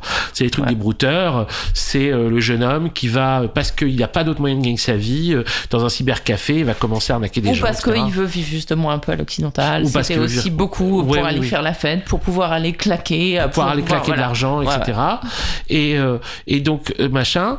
Mais euh, mais euh, évidemment, on est dans des on est dans des configurations très complexes dans comment on, ab- on aborde le phénomène. À partir du moment où, par rapport à ça, si ils veulent pas faire ça, alors qu'est-ce qu'on leur propose? Mais alors, si on leur propose rien, évidemment, on peut comprendre. Et après, c'est là où on remonte et on doit regarder le grand dessin, à savoir que évidemment, euh, le capitalisme de toute façon est un système qui n'a bénéficié qu'aux arnaqueurs petits et gros. Et euh, c'est en soi de toute façon une une arnaque organisée. Euh, c'est euh, c'est pas comme si l'arnaque était une une euh, anomalie. Une faille du système. Une faille du système. C'est le système. Mm. Donc, euh, et c'est là où l'image qu'on peut en avoir devient très sombre, forcément. Mm. C'est qu'on se dit, mais bien sûr, mais de toute façon, euh, c'est pas pour rien que l'histoire des États-Unis soit l'histoire des grands arnaqueurs. Réfléchissons même à comment euh, les plus grands arnaqueurs sont les, bâtisseurs quasiment d'empires ou de euh, fondateurs d'États. Euh, si on pense à euh, Los Angeles, donc Hollywood, Los Angeles, capitale de- culturelle des États-Unis. hein, entre, euh, euh, ça se joue entre Washington, New York et Los Angeles, on va dire. Los Angeles, c'est Hollywood. Si on pense à Los Angeles, Los Angeles, cette ville n'existe. Cette ville à la base est un désert. C'est un désert qui n'existe que parce qu'on a arnaqué toute la population de l'État d'à côté, qui était euh, euh, l'État de euh, je sais plus si c'était c'est c'est c'est euh, euh, l'I- l'Iowa. Alors, je Euh, sais pas non plus, bref, j'ai oublié. mais nos Euh, auditeurs mais- vont être bons et voilà, ils, vont, ils vont aller chercher. Mais en gros, en fait, euh, le maire, Frédéric Eaton, est le, celui qui a construit le barrage euh, William Mulholland et qui vont devenir des héros. Mulholland, c'est Mulholland Drive, c'est Oui. la grande route qui traverse euh, tout euh, Los Angeles. C'est des personnes qui ont décidé, qui ont décidé d'arnaquer sciemment tous les paysans d'un comté pour récupérer leur eau et abreuver entièrement un État qui était un désert mais en, en, en, leur, en, les arnaquant, en les privant donc du coup derrière de, de toute de leur terre, en les mettant sur la paille. C'est-à-dire que euh, il n'y a rien qui se soit créé euh, dans ce monde euh, vi- euh, visiblement euh, l'histoire de nos héros enfin bon tous ces trucs là on, si on le regarde avec un tout petit peu de sérieux c'est l'histoire de grands arnaqueurs donc dans ces cas là quelle surprise enfin comment dire ce serait aussi ce serait aussi gonflé de regarder le petit arnaqueur en disant ce que t'as fait c'est pas bien, tandis que le grand arnaqueur, bah oui, c'est magnifique. Mais Mm. on peut dire, le système est, est est- fonctionne comme ça. Le petit voleur se fait attraper et du reste, on le sait tellement que c'est devenu quasiment euh, une thématique de fiction. C'est-à-dire que les fictions racontent ça. Maintenant, ils racontent, racontent cette histoire qui est l'histoire machin du, du petit arnaqueur qui devient un grand arnaqueur. À partir de ce moment-là, il devient respectable. Et, euh, et c'est une histoire réitérée, réitérée, réitérée. Alors, c'est terrible, c'est une vision terrible parce que évidemment, il y a des personnes qui ne sont pas des arnaqueurs, qui sont leurs victimes. Et euh, l'histoire de leurs victimes, elle, euh, bah, quelle est-elle? Et bah, c'est une- c'est c'est l'histoire de, de personnes qui ont qui n'ont pas d'autres repères que ceux euh, de leur euh, solitude et de leur euh, détresse, et donc sont assez vulnérables pour. euh, C'est-à-dire que pour qu'il y ait des arnaqueurs, il faut qu'il y ait des cibles vulnérables aussi. Parce que, par exemple, je me moquais tout à l'heure du, faux mail de, de, de fils de milliardaires nigérians. Bon, je peux me permettre de me moquer de ce mail parce que je reçois, comme beaucoup de gens le reçoivent, et qu'on connaît, et qu'on a les repères, comment dire, on a les, codes pour euh, décrypter que c'est un- une arnaque grossière.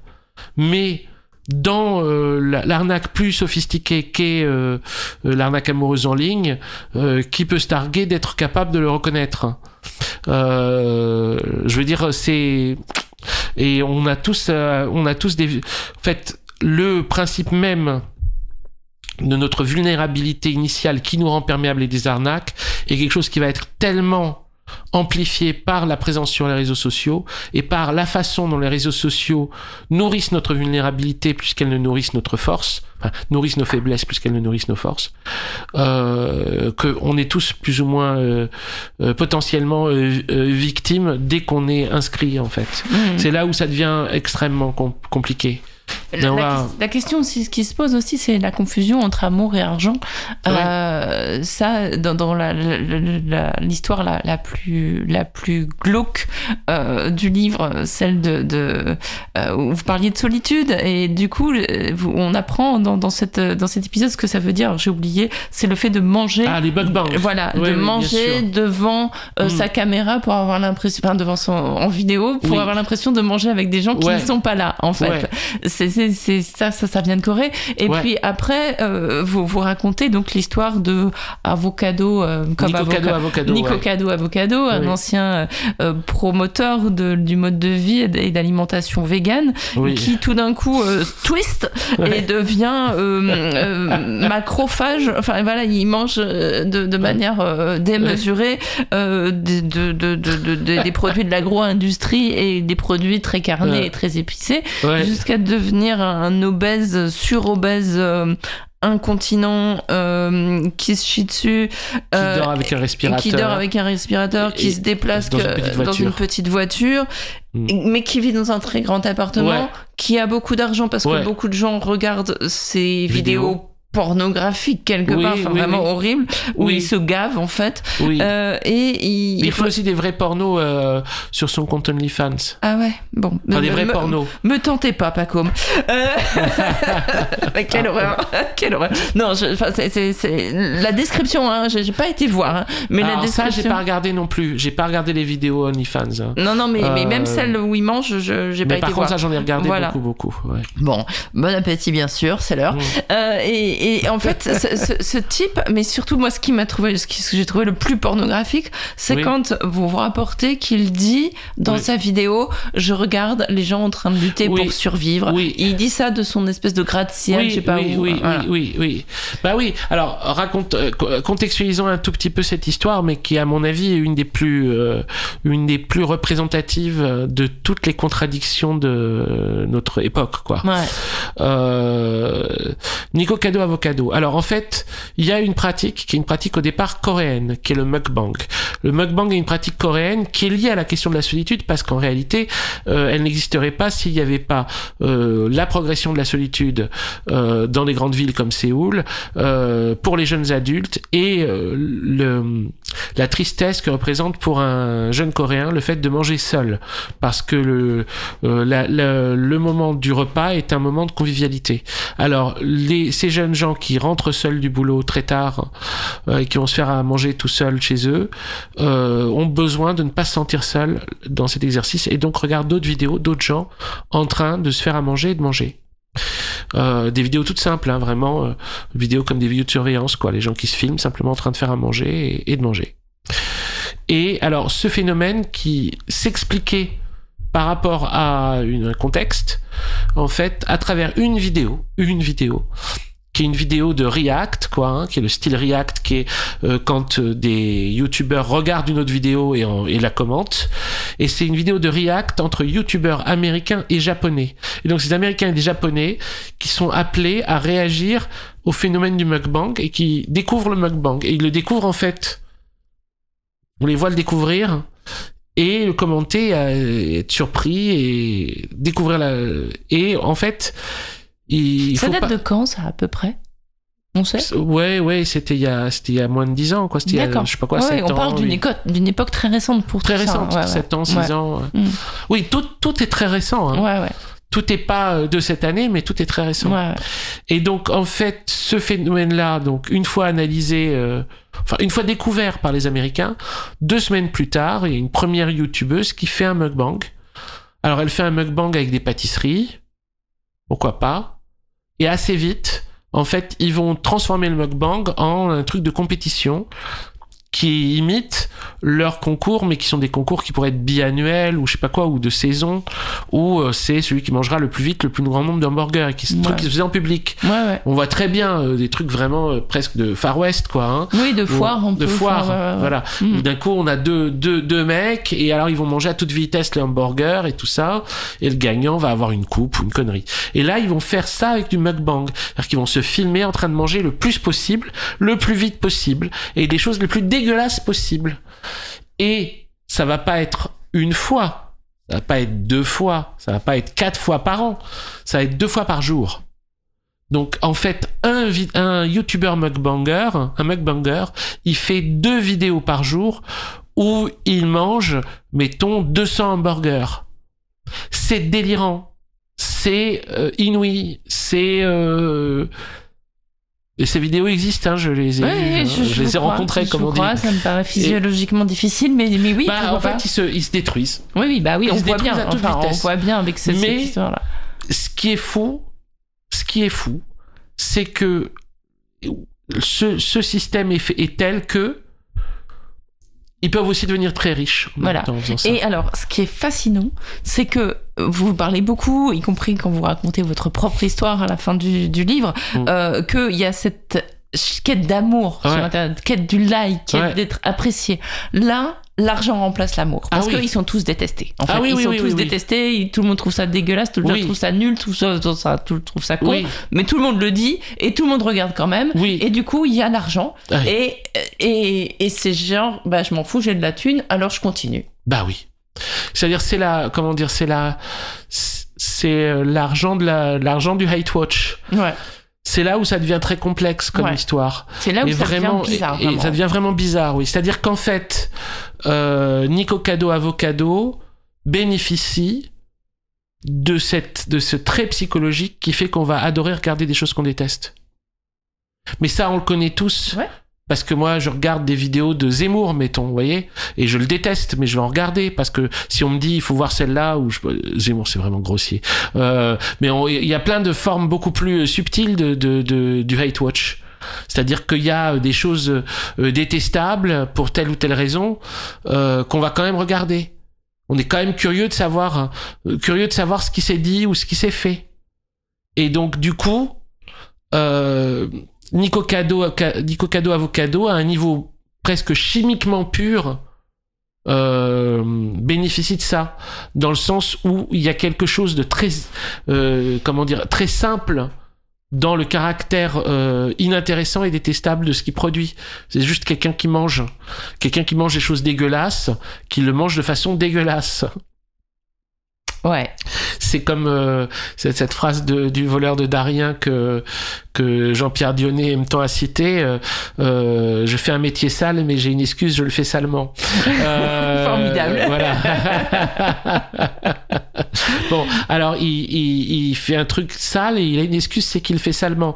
Euh, il, il mange, il insulte les autres mukbangers, il insulte son public, il raconte ses drames avec son, avec son mari, euh, il se plaint, Euh, il dit qu'il comprend pas pourquoi il grossit. Il le répète euh, encore et encore. On sait pas si c'est une blague ou si c'est pas une blague. De toute façon, tout ce qu'il fait, on sait pas si c'est une blague ou si c'est pas une blague. Et de toute façon, au bout d'un moment, qu'est-ce que ça change? Il le fait et il le fait depuis des années. Donc si c'est un numéro de clown, c'est très réussi, mais il n'empêche que il a pris euh, 150 kilos ou 120 kilos, je sais, ben, je sais pas, va beaucoup. Bah, on n'est plus à ça près. On n'est plus à ça près. Euh, il est devenu incontinent, il est respirateur, il, il se déplace dans une petite voiture. Il est devenu très riche euh, et il est très malheureux.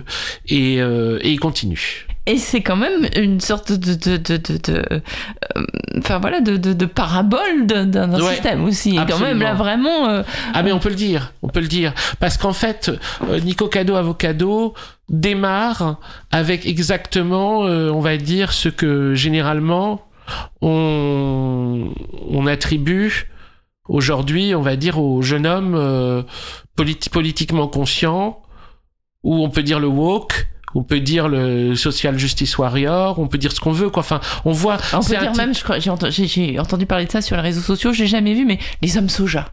Ah oui, ça c'est l'insulte, c'est Ouais, l'insulte voilà, des droitards, c'est- les hommes soja. Voilà, c'est ça. Voilà, on va dire, il, il, il- serait, il serait cette typologie-là, et il a la type, il, il va sur la typologie inverse, c'est-à-dire qu'il est euh, euh, pour, euh, en fait, à- à- à- en, en se transformant. Enfin, c'est vraiment la meilleure publicité euh, du monde pour les hommes soja parce qu'à partir du moment où il cesse d'être euh, d'être vegan, il, de- il commence à faire des mukbangs de hamburgers. Mais surtout, il dit, toute sa justification vient du fait que euh, vivre, c'est manger ou être mangé. Mais il le fait de façon littérale, hein. C'est-à-dire c'est vraiment ça, parce que c'est c'est euh, l'idée de la c'est l'idée de c'est l'idée de la, la concurrence comme euh, de toute façon que la vie n'est que concurrence. Et ça et, ça- et- et il développe là-dedans en plus une haine pour la vie qui est hors du commun. C'est très capitalistique. Pour le coup, c'est pas Oui. ma, ma tendance marxienne, mais vraiment, là, on a vraiment un truc, mais, mais complètement autodestructeur. Mais, ah oui mais- total total. Ouais. Ouais. Oui, c'est mais ça, on ça sait ce qui l'a fait basculer. Parce que je, je me rappelle pas, c'est c'est pas si trop- j'ai dit, euh, mais je suis, je pense que c'est, c'est, c'est, c'est, bah, on n'a pas les éléments en détail. La plus vieille vidéo qu'on a de lui, c'est une vidéo où il se dispute avec des autres euh, influenceurs véganes. Euh, Je crois qu'on lui reproche de mettre un perroquet dans ses vidéos. on lui reproche de, on lui reproche d'instrumentaliser son perroquet pour faire des vues. Ah, c'est marrant, c'est comme un, un Brothers, l'artiste belge, qui Oui. avait mis euh, des. celui qui faisait des trucs avec des moules. Et je crois Oui. qu'on a accusé la mairie de Paris d'avoir acheté une œuvre où il y avait un perroquet, un truc comme ça. Enfin, peu importe. Ah oui, Voilà. d'accord. Ça, ça me rappelle juste ça, ça ah n'a oui, aucun oui, intérêt. je ne savais pas. Ouais. Euh, ben, enfin voilà, on, on, on le- on lui reprochait d'instrumentaliser son perroquet. Ouais. Euh, je crois que c'est ça essentiellement et d'être et surtout d'être d'être un matu vu quoi Mhm. d'être quelqu'un qui qui voulait vraiment faire parler de lui et vouloir être remarqué vouloir faire des vues vouloir faire des likes Et donc, du coup, il a décidé de se mettre en cohérence avec ce désir d'accumulation de vues. on pourrait dire été- ça voilà. on pourrait dire ça Ah, c'est fou. ou, euh, ou en cohérence et en incohérence c'est-à-dire qu'en en cohérence avec son désir d'être vu mais en même temps il va être vu parce qu'il est euh, Puisque parce qu'il vous est me le- détestez, voilà eh ben, vous allez me détester encore plus. Voilà, parce qu'il sera le plus détestable et Mm. parce qu'il va détester tout le, il va, il va, il va aussi détester le plus en plus tout le monde et être de plus en plus euh, amer, aigri, colérique, etc. C'est, c'est, c'est assez incroyable hein, de comparer les vidéos. C'est sûr, sur 3-4 ans, euh, la transformation, elle est hallucinante et euh, les euh, les questions qui se posent sont très nombreuses. Oui. Oui, oui, bah là, ça, ça, c'est, bon, c'est celle, c'est- elle est très, euh, euh, voilà, on a toujours un peu des hauts le cœur en la, en la lisant, euh, en l'entendant, en la regardant. Enfin, Ouais, je- bon, J'espère qu'il n'y a pas d'image. J'ai pas, j'ai pas regardé. Encore une fois, je mon excuse, mais j'ai pas regardé les, les vidéos euh, parce que j'ai un peu de mal avec les écrans. Oui, mais, oui. mais du coup, y- y- vous avez pas mis d'image de lui? Bah si, forcément. Ah, bon. Alors, allez-y, bande d'auditeurs qui aiment bien voir des trucs horribles. En Mais, attendant, on a, mais alors justement, cet épisode, ça a été très intéressant. Je pense que Mathias même en parlerait mieux que moi, parce que dès le début, j'ai dit là-dessus, sur le montage, il va falloir être d'une incroyable délicatesse. Parce que c'est l'épisode le plus violent et c'est celui sur lequel on peut aller le plus loin dans un truc détestable qu'en même, temps on est supposé euh, Dénoncer, si ce n'est dénon- enfin, ouais. voilà si ce n'est dénoncé euh, enfin, voilà. analyser Hmm. mais on n'est pas là pour le donc du coup évidemment euh, et, et pourtant on veut que ce soit des montages dynamiques et qui soient drôles et qui soient intéressants et qui soient et qui soient révélateurs mais évidemment on n'a pas montré euh, ces images qui sont euh, euh, les images de quand il monte ses draps plein de merde le matin quand il se réveille. On n'a pas montré jusqu'où ça pouvait aller quand il s'empiffrait et, se battait avec la nourriture ou, ou tomber dans la nourriture ou se, ou se. Évidemment, on, a, on, a, opéré une sélection qui fait qu'on est plus dans la suggestion de la violence de ce qu'il fait que dans la démonstration. C'est-à-dire qu'on a, on a tout joué sur euh, vous ressentez l'horreur de ce que peut, jusqu'où peut aller ces vidéos sans avoir à les voir. Ouais, et puis surtout, Et on réfléchit un petit peu sur ce que ça. Exactement. Et, et surtout, ne, ne pas en faire un objet de moquerie. Mhm. Rire parce que on veut toujours rire, hein, mais ne pas se moquer. Mhm. Ouais. Ouais, parce ouais. que c'est euh, si on se moque, on est débile quoi. C'est c'est enfin comment dire euh, Mais c'est infiniment triste quand même. c'est infiniment Moi, je vois triste. pas ce qu'on peut. Enfin, il faut avoir, il faut avoir, euh, comment dire, faut avoir un peu de sensibilité vis-à-vis de, de, de, bah quoi, de la folie de chacun, quoi. Mhm. Et, et, et lui, même s'il a des côtés très détestables, parce que il est dé- quand, dans, quand il dit, quand il se mo- moque des gens qui luttent pour gagner leur vie, euh, il est détestable. Et on peut imaginer que il peut se moquer de gens qui meurent de faim. En disant voilà bah et, et moi je et moi je bouffe Euh, donc il est détestable mais euh, sinon il est aussi euh, pathétique et il peut, euh, euh, peut faire l'objet euh, d'énormément d'é- d'émo- d'émotions. Enfin moi je Ouais, moi de aussi, sentir ça, de sentir la- sa détresse. Il a il a quelque chose de quelque chose de la, la fin de l'empire romain enfin de Ouais, il a quelque chose de la fin, oui, de la fin du monde en fait. et de la fin du monde La fin du monde, de- on aura tout bouffé, on aura tout, on aura tout usé, Oui, toutes les oui, oui. ressources, on aura tout accaparé, et puis en fait, euh, voilà, oui, oui, voilà. oui, oui, oui, oui, oui. Quelques-uns auront tout bouffé, ils Là- regarderont les autres pour survivre dans des terres arides euh, avec l'eau qui monte, et et, euh, et et puis voilà, ils Ouais. regarderont de leur bunker, mais ils seront bien seuls ou Ouais. quelques-uns dans leur bunker. voilà, c'est un peu aussi cette C'est ça, image-là. oui, oui. Ouais. la, soli- la solitude du, du milliardaire survivant dans son bunker Ouais. oui oui tout à fait Ouais. tout à fait Mais tout ça, c'est parce que parce qu'on croit quand même tous euh, au seul Dieu euh, apparemment universel qu'est l'argent. Hmm. Bah, c'est-à-dire que euh, ce qui est fou, et ce qui est aussi une des raisons pour lesquelles euh, j'ai j'ai- j'ai- j'ai vraiment voulu travailler sur ces questions-là, c'est que je pensais pas qu'il avait encore de si beaux jours devant lui. L'argent? Ouais, et le capitalisme. Alors que moi, je, je viens d'une génération comme. euh, bon, on se tutoie, on peut se tutoyer. Ouais, hein, comme, la moi, tienne, bah oui, quoi. on est à peu près. On a, la- on a le même âge. euh, où on avait l'impression que c'était qu'une question de temps, enfin que Ouais. le monde était en train de vraiment changer. Mais ouais. Et euh, ça, c'était le, le courant des années 90. Euh, et donc, du coup, je, je confesse une jeunesse très dépolitisée parce que très euh, certaine que euh, tout ça, c'était en train de, de toute façon. euh, euh, je me souviens même de Baudrillard qui disait il suffit de pratiquer euh, le de, de comment on appelle ça? C'était euh, la non assistance à personne en danger Hmm. Alors c'était très beau comme idée et c'est pas exactement ce qui s'est passé. Et, euh, et en fait, euh, euh, il y avait matière à re- refaire un tour de manège, en tout cas très important, parce que finalement la connexion la plus intime, qui est la relation entre l'argent et l'amour, en fait, hein, pourrait dire c'est celle-là, hein. Mhm. Euh, la connexion entre l'argent et le bonheur, en gros. Hein. Bon, ouais, bah, voilà, ça. l'argent et le bonheur. euh, Je crois euh, qu'il n'y a pas, y a, y a pas un, un- un- un chapitre qui s'appelle quelque chose la- comme... l'argent ne fait pas le malheur, mais il y contribue. Voilà, Ah, c'est sur Nico Cado Avocado. voilà, c'est la formule. voilà. L'argent ne fait pas le malheur, mais il y con- il y Ouais. contribue. Oui, Euh, là, pour le coup, on peut dire pour lui, c'est vraiment le cas. oui c'est vraiment le cas. Et euh, donc, du coup, ce, peut-être ce truc-là, c'est typiquement quelque chose qui n'avait pas été suffisamment bien euh, dé- détruit comme, euh, comme croyance, comme illusion, euh, qui fait que finalement, au moment où s'est présenté un nouveau labyrinthe pour l'esprit humain à travers Internet et qui sont les réseaux sociaux, vraiment une nouvelle vie pour le capitalisme a pu aussi se trouver à travers la vie numérique.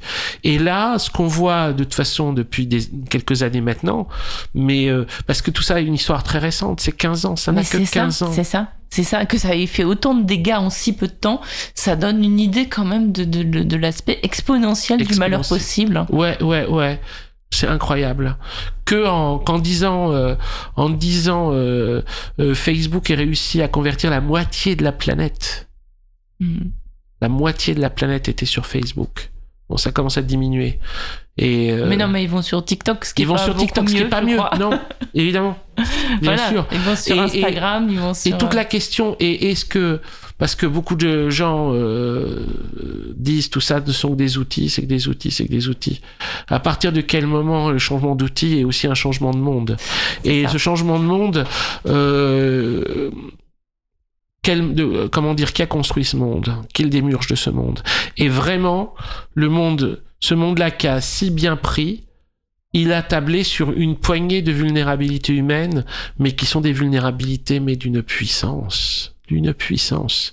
Et la principale est le désir d'être aimé. Mais vraiment, elle est, elle est capitale. On pourrait dire, elle a été capitale dans toutes les exploitations de l'homme par l'homme. À part la force, quoi. Il y a Ouais, la force ce et il y a la, d'être aimé, c'est aussi ce qui fait la création, c'est ce qui Bien fait la sûr. beauté, Oui, et ce qui, ce qui dure jusqu'à la fin. oui. Euh, c'est ce qui est inaliénable.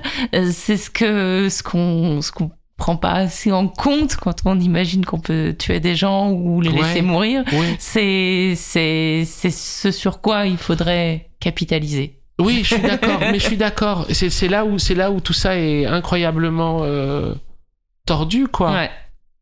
C'est incroyablement tordu. Faut qu'on écoute de la musique, pas comme On écoute un pleurez. morceau de musique. Allez, allez, quoi? Euh, Quelque chose de bien. Allez, Gilles, ce que tu veux.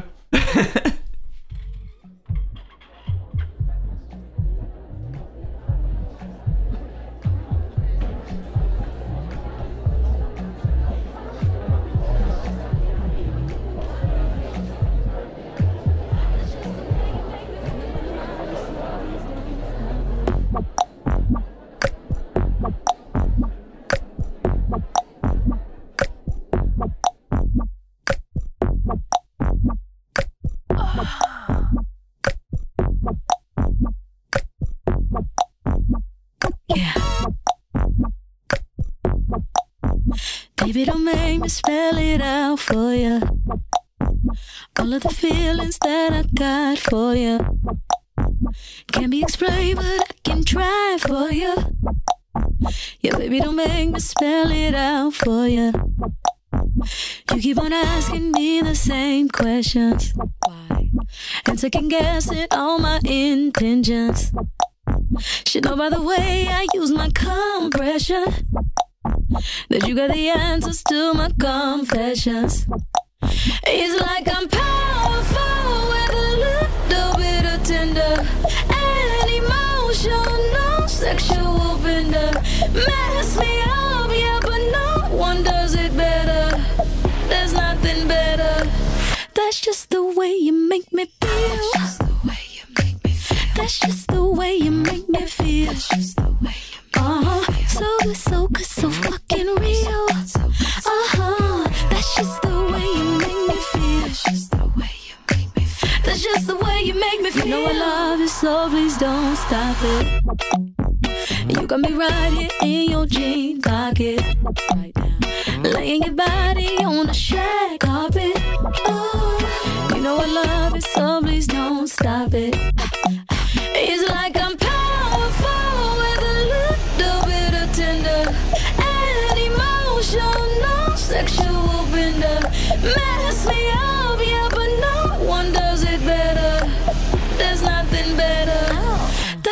the way you make me feel.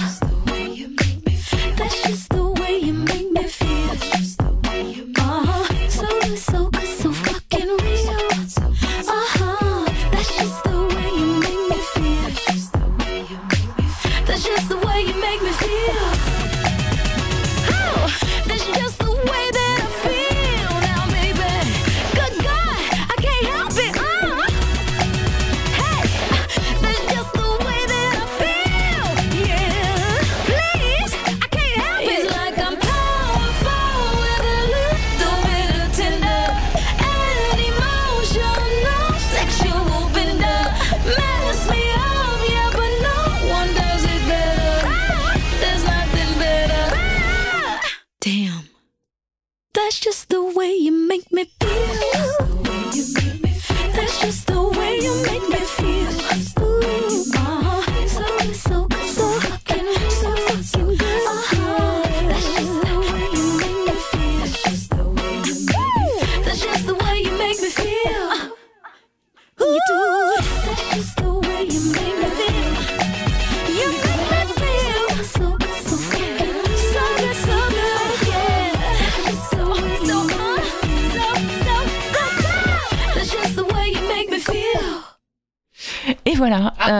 Euh, on retrouve euh, pas comme Tillman, on va continuer à parler d'Infernet.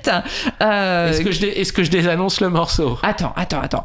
Euh, Ok. Infernet, donc c'est paru aux éditions euh, Blast et euh, Masso, euh, avec une préface de Denis Robert. Oui. C'est suivi d'un texte inédit, c'est-à-dire qui n'a pas été diffusé sur, sur Blast sous forme de Oui, vidéo, oui. qui s'appelle Internet et moi, une confession. On terminera par la confession, pas comme. Oui, Mais alors, qu'est-ce qu'on écoutait à l'instant? C'était ton On choix. écoutait Enfin, c'était Janelle presque ton choix. oui, oui. Alors, on écoutait Janelle Monet. Alors, on a écouté le morceau Make Me Feel. Mais en fait, euh, il y a eu une erreur parce qu'en fait, j'avais évidemment, euh, euh, soucieux de garder la thématique Internet, au départ choisi Dirty Computer. Mais quoi, c'est Cette pas grave. était un bordel. Non, mais c'est un morceau qui apparaît sur l'album Dirty Computer, en tout cas. Et euh, euh, en fait, bon, Janelle Monet, c'est une, c'est une auteure, compositrice, chanteuse, musicienne, danseuse d'aujourd'hui, qui a un côté, euh, le morceau lui-même lui a un côté très Prince, mais elle a ce côté euh, à la Prince en tout cas euh, de convoquer tout un tas de musiques du passé euh, qui vont euh, euh, du jazz, de la musique de film, de la pop, euh, de la folk à la Simon Garfunkel ou euh, du rap, euh, de la funk, de la techno, de tout ça. Enfin, elle, elle, prend tout et elle et elle fait ses morceaux avec tout et surtout elle raconte des histoires. Et Dirty Computer, bon, en fait, il y a beaucoup de disques de Janelle Monet, enfin beaucoup de disques, il en a fait que trois, hein, des disques, mais enfin euh, au moins deux, d'entre eux qui sont comme des concept albums, euh, qui sont comme des concept albums euh, dont le, euh, en fait dedans euh, racontent des, des des histoires qui traitent de la relation entre l'homme et la machine. Alors c'est quelqu'un qui réfléchit sur ces questions-là d'une façon euh, très musicale, très originale, très libre et très et très émouvante. Et et c'est quelqu'un bah, parmi les des artistes d'aujourd'hui dans le domaine pop, vraiment pop, qui m'inspire le plus. Donc euh, je suis content d'écouter du Janelle Monet, j'en écoute tous les jours. Et ben voilà, Bah donc ça c'est fait pour aujourd'hui. Voilà. Merci. J'ai désannoncé le morceau. Waouh Alors là, bravo, bravo. On va continuer à parler du livre. Donc ce livre, Ouais. euh, assez, assez magnifique parce qu'à chaque fois, enfin toutes les histoires en fait se, se croisent. Ça dit beaucoup de no- nos sociétés, ça dit beaucoup de l'humanité, ça dit beaucoup de nos failles. On, on en Mm. parlait de nos failles qui sont Mm. immédiatement récupérées et Mm. exploitées. Euh, Voilà, Internet, nous, nous, nous, enfin Internet et, et les réseaux sociaux euh, nous instrumentalisent un peu beaucoup et euh, surtout, voilà, aussi permettre d'exploiter ces, ces fameuses faiblesses avec parfois des, des, des- souvent des fausses promesses. Mais je voudrais qu'on vienne sur une histoire un petit peu, en tout cas pour moi assez, assez mystérieuse.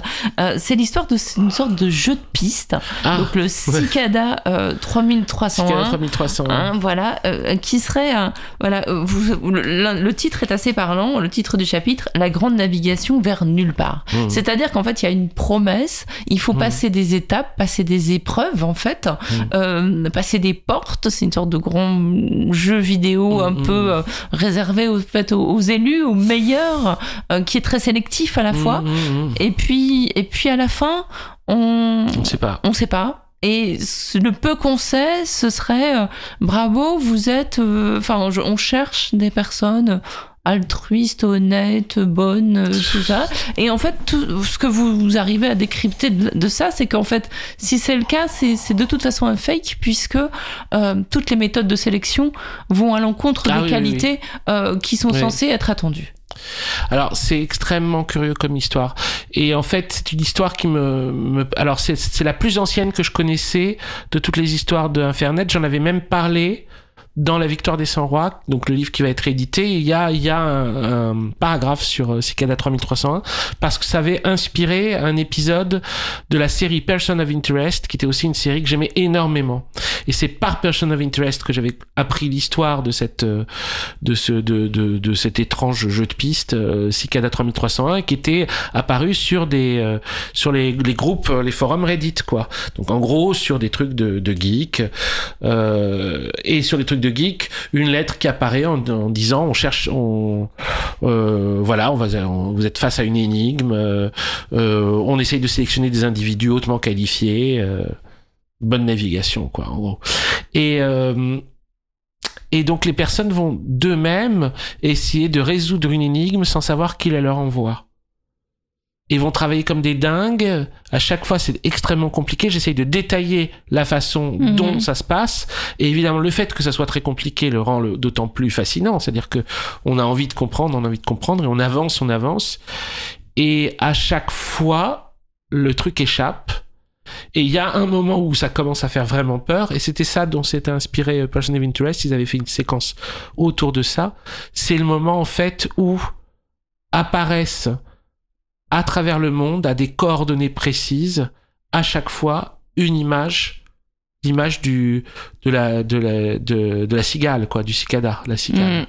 Oui, donc, Et- mais une feuille à 4 Une feuille à imprimée quatre, et puis Imprimé postée co- et quelque part. et posté sur un, Euh, oui, un euh, panneau. voilà, pas du tout de manière numérique. Pour le coup, Non, là, non, on, a, non, on a dans, le, dans le monde réel. dans le monde réel. ouais. Et ce moment-là, parce que quand je dis dans le monde entier, bon, c'est-à-dire en Asie, en Pologne, euh, À aux. États-Unis, à Paris, euh, en Allemagne, et on se dit d'un coup, un matin, euh, à 15 endroits différents euh, sur Terre, au même moment, quelqu'un a collé ce truc-là. Donc, il y avait des gens qui, qui étaient des complices, de toute Oui, façon. À moins que ce soit quelqu'un qui non alors, d'ambiguïté et qui soit voilà. très riche, mais À bon. moins que ce soit une seule personne très riche, tout est possible Ouais. avec cette histoire. Ouais. C'est-à-dire qu'on n'a jamais résolu cette histoire. On l'a jamais résolu. Jamais résolu. On est allé relativement loin dans euh, ces propositions, mais à un endroit qui était de plus en plus euh, grotesque et, euh, et un peu, euh, enfin, répulsif, quoi. Mais euh, pour autant, les questions que ça pose pour moi étaient énormes. C'est-à-dire la fascination que ça crée, le type de rapport qu'on peut en voir avec ça, et le fait que de toute façon, même si on ne sait pas pourquoi, on va le faire. Et ça, le, le fait, euh, l'accès, euh, euh, c'est une chose que de c'est tout le problème en fait de la de la de l'extrême accessibilité de tout ce qui est sur internet. Internet c'est chez nous. Mhm. Internet c'est chez nous et tout ce qui est chez nous on peut le faire. On peut se demander euh, euh, s'il y avait par exemple sur internet le, le fameux vous savez le fameux le fameux euh, test impossible enfin le truc idiot euh, qui a été re- re- redit par euh, Rousseau, Diderot et compagnie. On vous donne de l'argent et vous dites juste que vous êtes d'accord pour qu'on tue le chinois. Enfin je crois le mandarin chinois le truc comme ça. Donc euh, est-ce que jusqu'où peut aller notre morale etc bon alors ce truc là qui est une euh, qui est un, qui est euh, une espèce de poncif de du fait que à partir du moment où on s'implique pas, on est prêt à, à cautionner des actes en échange d'un intérêt pour nous. Quand on doit s'impliquer, c'est plus difficile. On peut dire qu'il y a eu un truc qui est pas totalement juste, pas totalement faux. Ce qu'on pourrait dire, c'est euh, quand c'est dans le secret de notre chambre, il y a beaucoup de choses qu'on accepte qu'on n'irait pas chercher ailleurs. Mhm. Et donc, du coup, une chose aussi bizarre que quelqu'un qui nous propose de résoudre une énigme qui va nous prendre quatre mois. On sait pas qui est cette personne. Elle nous le dira jamais. On sait pas à quoi sert de résoudre cette énigme. Bon. Si on Mais- devait, si on devait se rendre tous les jours euh, dans un presque- bureau euh, à l'autre bout de Paris, on le ferait pas, quoi. Mais euh, comme Ouais. c'est chez nous, on le fait. On le fait parce que peut-être qu'en plus de vouloir être aimé, on veut être préféré et choisi. Aussi, oui. Ouais, oui, bien sûr. Bien Et sûr. quant à l'argent, On veut être le meilleur. bah voilà, on veut être le meilleur, on veut être choisi, on veut choisi, on veut, ouais. voilà, on veut prouver, on veut, on veut être dans cette compétition-là. Quant à l'argent, peut-être qu'il suffit de refuser une fois, et puis quand on a suffisamment d'argent pour euh, à remplir ses besoins élémentaires, se faire Mm. plaisir de temps en temps, acheter euh, quelque chose, Mm. euh, peut-être que quand on a une fois euh, fait l'expérience de refuser une somme d'argent et que ça n'a pas changé notre vie, peut-être qu'on pourrait réitérer, ça changerait peut-être le monde, peut-être qu'on arrêterait euh, Hmm. d'accumuler. je dis ça, c'est voilà, je vais pas vous raconter mon expérience avec l'argent, euh, ni avec l'argent, les gens qui en accumulent trop, mais mais euh, mais, mais effectivement, c'est il faut aussi peut-être revenir sur certaines choses, remettre en cause certaines choses qu'on considère comme des évidences, c'est-à-dire on a la possibilité d'avoir sans trop d'efforts une somme importante d'argent, on la prend. Ben, si on le faisait pas, Ouais. et si Voilà. Tentons cette expérience? Je lance Mm. le défi. mais Non, voilà. mais c'est vrai. C'est vrai. À partir du moment où on sait. Mm, Voilà. mm. Bon, allez, on se tape euh, Zuckerberg On se, tape, Zucker- on se tape Zuckerberg. Voilà, parce que c'est alors c'est la, dernière. celle-là, mais quelle horreur ce type. En fait, il est voilà. On, on peut le résumer. Et d'ailleurs, il y a un film qui a été fait que je n'ai pas vu, hein, mais qui a Ouais. été fait sur son, son histoire. Et, euh, et donc, euh, vous, vous, vous, vous citez cette. le titre est très beau. Ça s'appelle L'homme qui assassina l'amitié. Je sais pas si c'est les mêmes titres d'ailleurs sur les vidéos. Non. hein. Alors, oui et non, c'est-à-dire qu'il y a deux choses différentes. Il y a le titre de la vidéo et ce qu'on appelle la titre, entre nous la titraille, qui est le titre de la vidéo YouTube. Donc c'est la, la vidéo la putaclic Voilà, pour les. exactement. Alors, le titre de la vidéo YouTube est toujours un titre putaclic. Hein. C'est non mais Eh, je suis très fâchée, pas comme dans euh, mon épisode préféré de la fin du film oui, euh, que j'adore, que Oui. j'ai écouté, etc. oui. Je suis tombée dessus, j'ai vu qu'il y avait Hanouma- Hanouna sur la sur la sur la Bah, sur la photo. Bien sûr. Non mais franchement, Mais enfin, c'était vraiment, je suis d'accord. Non, mais ça, ça, tout ça doit être, on peut en discuter. C'est une, mais- c'est une stratégie euh, euh, que moi j'ai trouvé euh, très marrante hein, à utiliser, qui est de faire venir des gens pour des mauvaises raisons et de les faire rester pour des bonnes. C'est-à-dire Ouais, en gros, Allez, j'accepte. Vous comprenez C'est-à-dire qu'ils auront une minute d'Anouna. Celui diffusé hier, qui est sur Moki. On avait un épisode sur Moki. Un Moki, Moki, il s'est jamais, il- d'ailleurs, il s'est, il, il s'est jamais privé lui-même de, c'est de ce que faire des j'allais bêtises dire. de ce genre. Donc lui, bon, lui, je lui pardonne tout. Et j'adore mais Moki. pas quand on parle de. euh, attendez, de attendez. Non, non, mais attendez. Moki, Moki. euh, donc du coup, on a fait. Il y a un épisode sur Moki. Le vrai, le titre de l'épisode sur Moki, c'est le Jardin des délices de la Cinquième République. Le le, le, le titre putaclic entre guillemets, c'est euh, Lobby et clown lubrique. Le Macron Circus prophétisé par Moki. Et je crois dedans- même qu'il y a euh, Marlène, pas. sur la sur Sur la, la sur, vignette. sur la vignette mais dans, elle est dans le film, hein, mais dans une minute sur 40 minutes. C'est-à-dire que en gros, euh, dans ces épisodes-là, d'abord parce que ça nous fait plaisir avec Thomas aussi. Ah non, mais il y avait déjà ça dans le dispositif. Et il y avait ça dans le dispositif. Oui, bien sûr, bien sûr. Donc le côté euh, tournage de grand, le côté grand guignol de l'actualité, on l'a toujours fait et on l'a toujours fait avec plaisir. Ouais. Voire euh, vraiment c'est un c'est un pied spécial que de détourner des images de l'actualité, de, de- du monde politique euh, et de et de jouer avec eux. Donc là on en a fait un avec euh, avec euh, Hanouna pour Freaks, avec BHL pour Renoir et avec Macron pour Moki. Macron et toute sa bande. Et en fait à ce moment-là l'idée et je pense, moi, j'y crois, hein, je peux me tromper, mais j'y crois, c'est que malheureusement le hate watch est plus puissant que le love watch, et donc en fait, il est plus facile de faire regarder 40 minutes sur Freaks en promettant une minute d'Anouna que de faire que de faire regarder une minute de Freaks contre 40 minutes d'Anouna. Donc du coup, pourquoi se priver du fait de dire vous allez voir une minute d'Anouna, en réalité vous allez regarder 40 minutes de Freaks. Donne. C'est fait, Voilà. c'est fait, ça va, ça marche. Mais bon, ceci dit, bah, je, voilà, Mais, c'est très impur. Hein. non, mais c'est très très impur comme euh, pro- comme proposition. Voilà, C'est vraiment impur. bon. Mais c'est on est on- c'est le Far West. C'est le Far West de YouTube. Mhm. Après, euh, Est-ce que vous que ça regardez les commentaires qu'il y a sous les vidéos? Ce que je n'ai pas fait. hein. un petit peu. Pas Ah. beaucoup, mais un petit peu. En fait, j'ai une, j'ai une écologie spécifique par rapport à tout ça. C'est-à-dire que de la même façon que, donc je ne consulte, en fait, pour, pour faire les Internet, j'ai dû reconsulter des réseaux sociaux. Mm. Mais euh, j'y étais plus déjà, j'étais Oui. plus sur les réseaux sociaux. Donc c'est ce qui fait qu'à ce moment-là, je devais ouvrir des comptes. C'était très pénible, des comptes comme des comptes fantômes ou quoi, Ouais. pour voir simplement consulter des choses. Et après, je les refermais. Mais je m'interdisais de m'y balader.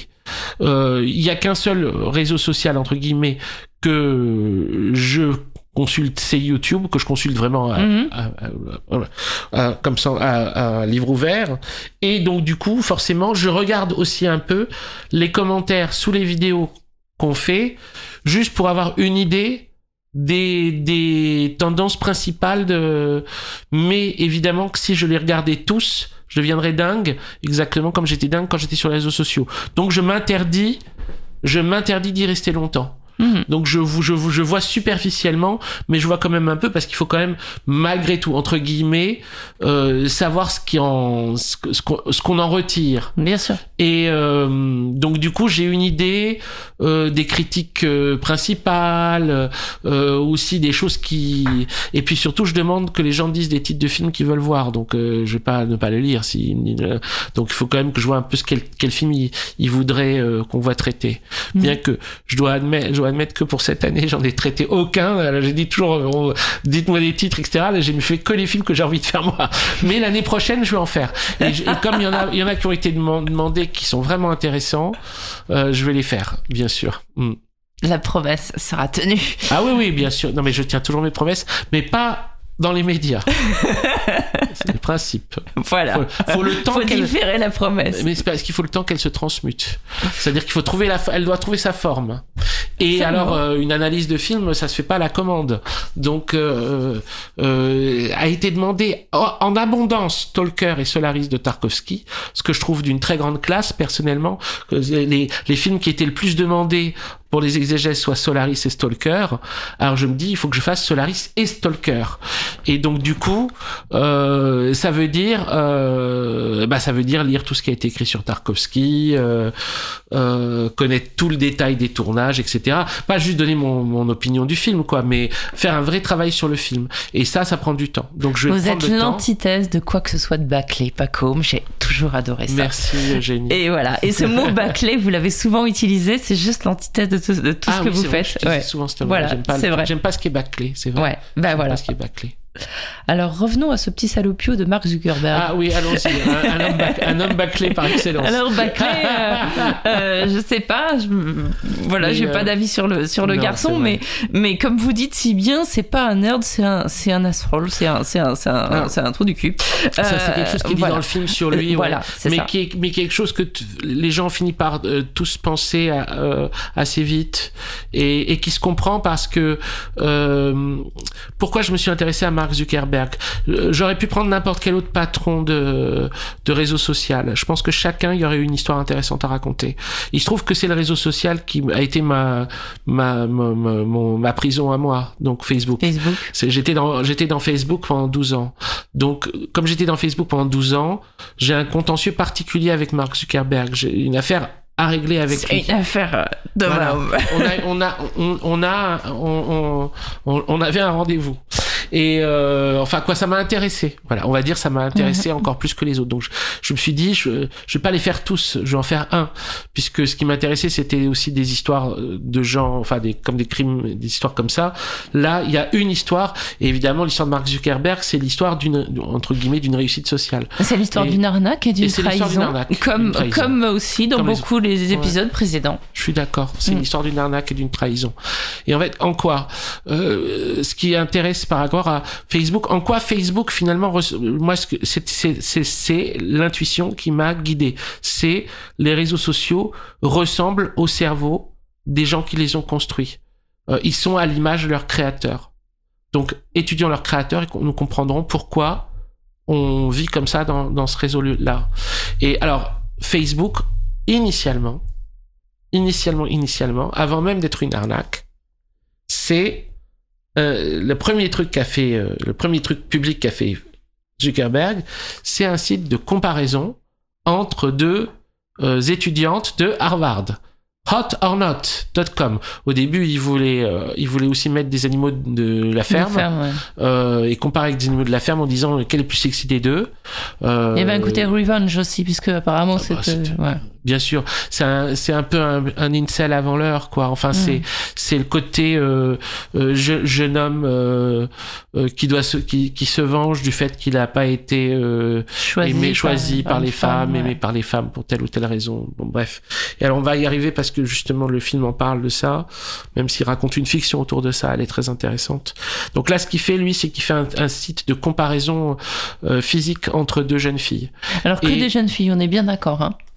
Bah, c'est pas très clair, C'est pas très clair, justement, je me posais la question. Je pense que c'est tout le monde, mais euh, peut-être que c'est euh, dans des dans des euh, dans des dans des maisons qui sont principalement féminines. Enfin. D'accord, ok. Vous savez, c'est des espèces de- oui, c'est un peu, euh, c'est un peu campus, séparé, oui, les un peu campus, séparé parce que euh, ça euh, on n'a pas l'information précise de savoir s'il s'agit je pense que c'est je pense que c'est mixte mais que les filles étaient mais majoritaires dans les ouais. Le côté implicite, que ce soit implicite, ça dit déjà beaucoup de, de, de ce qu'il y a dans la tête de ce garçon. oui que ce soit implicite quand on compare que les filles, puisque de toute façon les mecs sont incomparables.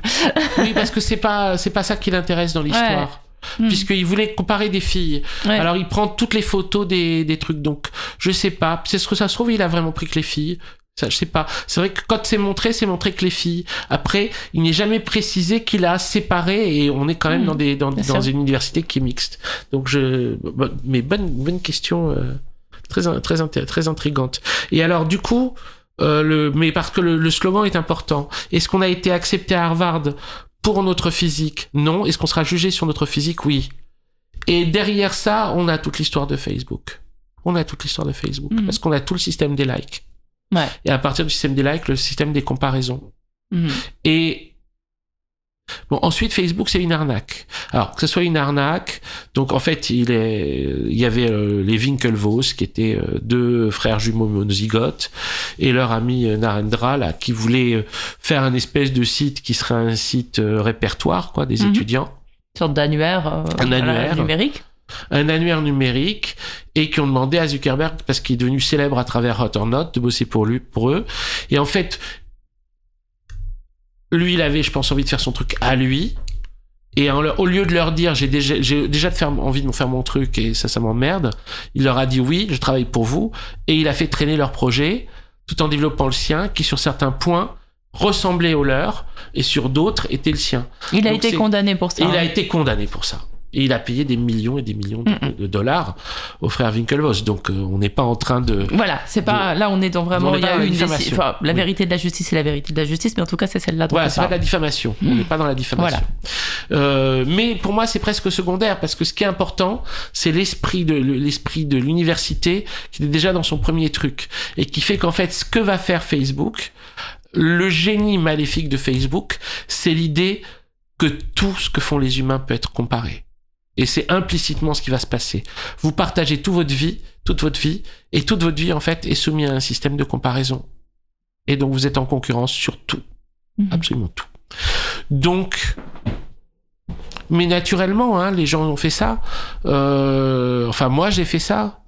Donc, on va changer notre photo de profil pour avoir de nouveau des, des petits cœurs, des likes. On va, euh, euh, notre demande d'amour, de toute façon, le, le- notre soif d'amour, elle est infinie. Soif d'amour, elle est inépuisable. Mais simplement, la forme qu'elle prend, elle, elle peut varier selon les moments. Et là, la forme qu'elle prend là-dedans, elle a ça de complexe qu'elle ne peut pas exister indépendamment des autres. C'est-à-dire qu'on n'est pas... euh, il y aurait une, il y aurait tant d'idées. Hein il y aurait tant d'idées. Il y aurait l'idée, par exemple, que ne soit pas visible, que le, nombre de likes existe, existe mais soit invisible. Je, propose comme ça, non, parce que j'ai rencontré beaucoup de jeunes qui ont dit on aimerait euh, réformer les réseaux sociaux.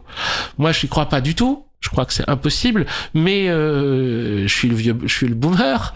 Donc, pour pas désespérer les vingtenaires, euh, quelques idées. Pourquoi pas? Est-ce que vous pourriez faire un système où on ne voit pas le nombre de likes, seule la personne qui les reçoit le voit? Pourquoi pas? On a tous envie d'être aimé. Donc, on veut être aimé. Donc, on met une photo et on reçoit des likes. Et on sait le nombre de likes qu'on a. Mais les autres ne le savent pas. Alors là, on sera vraiment dans l'idée d'être aimé, de, recevoir l'am- l'amour qu'on demande, mais indépendamment de toute comparaison avec euh, euh, nos camarades. Mhm. Et bah Mais pourquoi ceci pas dit, le problème, le truc, c'est que le like, c'est aussi tout de suite monétisé, en fait. Mais bien sûr. On- maintenant, à la radio, enfin, je suis désolée, j'écoute que la radio. Mais oui, Euh, mais- à la mais radio, euh, dans certaines émissions, on reçoit des youtubeurs ou des machins et on leur dit Vous êtes l'homme aux euh, X mille- Ouais. millions de vues. Ouais. Enfin, c'est, c'est, Ouais, ça devient une, une marque, en fait, le Oui. nombre de vues, une, une, une, une garantie de je sais pas quoi, mais de quelque chose en tout cas. Bah, en fait, c'est ce qui fait fonctionner les algorithmes. Ce que je dis, ce que je dis est absurde parce que de toute façon, les algorithmes ne prennent en compte que le nombre de, le nombre de likes ou le nombre de Mhm. vues. Ouais. Maintenant, c'est complexe quand il y a le nombre de vues, le nombre de likes. Mais euh, parce que ça peut être complètement différent. Enfin, c'est différent, mais ça peut Ouais. être, euh, euh, on va dire, euh, contradictoire par rapport à ce Ouais. qu'on pense. On peut vraiment regarder, être très nombreux à regarder quelque chose qu'on déteste tous. Ouais. Et euh, Et on peut se dire qu'on n'en a rien à faire du nombre de vues, du machin, de tout ça. On, peut se dire que par exemple, par exemple, on peut se dire qu'on écrit dans la presse papier, que c'est cool, qu'on donne un titre comme on veut, qu'on écrit pour des lecteurs qui sont par exemple âgés parce que ce serait un vieux journal. Et puis tout d'un coup, on vous fait des formations obligatoires pour vous dire Oui. vous allez écrire pour l'internet et les réseaux sociaux. Et du coup, Ouais. le titre, il faut qu'il y ait tel mot, tel mot, tel mot. ouais. Et personne ne comprend dans un groupe que Ouais. ce soit mal, absolument mal. Euh, quitte à passer pour folle quand on le dit au formateur, et euh, que ce soit absolument mal parce qu'on perd toute liberté, toute créativité, Mhm. toute originalité pour être capté par un algorithme. Et je, c'est un avilissement en fait, ça, réellement, de nos personnalités, de nos envies, de tout ce qu'on a pu lire, expérimenter, voir, sentir. Absolument. C'est pour ça que euh, tout à l'heure, quand euh, on parlait de des titres putaclic par rapport aux titres réels, etc., c'est une tentative de jouer contre l'algorithme, Mm, de jouer le jeu de l'algorithme contre lui-même. Ouais. Je sais pas si c'est possible. Hein. C'est, euh, je veux dire, euh, on a, on a, on a tant d'exemples de personnes qui ont joué le jeu d'un système contre lui-même et qui ont obtenu une petite victoire, mais après de grands échecs. C'est classique, hein. mais c'est cette petite victoire qui nous intéresse. Euh, Un exemple. Harakiri jouant le jeu de la publicité. Ouais. Ok. Ok Harakiri, Ok. la publicité. Ouais. Harakiri, la publicité. Harakiri qui n'a pu faire qu'une seule vraie publicité de toute sa vie, hein, Ouais. qui est la publicité pour Renoma, euh, le vendeur de vêtements, mais ils ont eu l'idée pourquoi Hitler était si chic parce qu'il s'habillait chez Renoma. et en fait, ils se sont fait briser la vitrine immédiatement. Enfin bon, euh, euh, c'était c'était Oh, maintenant, blague. ils auraient mais- des petits cœurs. voilà, oui, oui, tout à fait. Euh, le- Mais, euh, mais qui ont travaillé sur, enfin, spontanément, naturellement. Je veux dire, c'est euh, dans le génie de Harakiri, il y a un génie publicitaire. Ouais. Euh, chez Zappa aussi, il y a ce truc-là. Euh, moi, je suis très admiratif de ceux qui ont- vont jouer un génie publicitaire contre lui-même. Ouais. Mais à chaque fois, c'est un temps assez court. Hein. Ouais, c'est vraiment sur la crête. Hein. C'est la crête. C'est la crête. Donc je me dis peut-être, évidemment, si des personnes sont intéressées par le fait de rester sur le système des réseaux sociaux, peuvent-ils penser ce jeu-là contre lui-même Encore faut-il arriver à savoir qu'on est dans ce jeu parce qu'on ne sait pas qu'on est dans ce jeu. Parce qu'on est dans un jeu qu'on ne connaît pas. Parce qu'en réalité, il touche tellement profondément notre intime, ce truc-là, il va jouer sur des vulnérabilités qui sont si, si, si, euh, in- comment dire, euh, intrinsèques à notre expérience humaine qu'on ne se rend pas compte et donc qu'on est pris à l'intérieur de quelque chose qu'on ne devine pas. Mais moi, je, dis, euh, enfin, comment dire, euh, euh, rien n'est interdit. Mais bien malin celui qui sait, euh, qui, qui sait détourner le système en sa faveur. Mais le problème, c'est qu'on y réfléchit très rarement collectivement. Exactement, Aux réseaux exactement. sociaux, là, on le fait grâce à vous.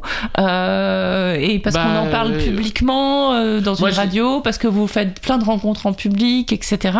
Et- Euh, mais euh, on est en général seul devant son écran. Mmh, mmh. Et donc d'autant plus vulnérable et d'autant plus perméable aussi. Et c'est aussi peut-être pour ça que beaucoup de gourous, enfin on sait que Oui. l'ami Vilud l'a signalé, toutes Oui. les arnaques euh, gourouesques, euh, Ah bah oui, voilà, sectaires, Oui. sur la santé. Je pense à un épisode qu'on n'a pas qu'on n'a pas cité, qui est celui de Mother. God.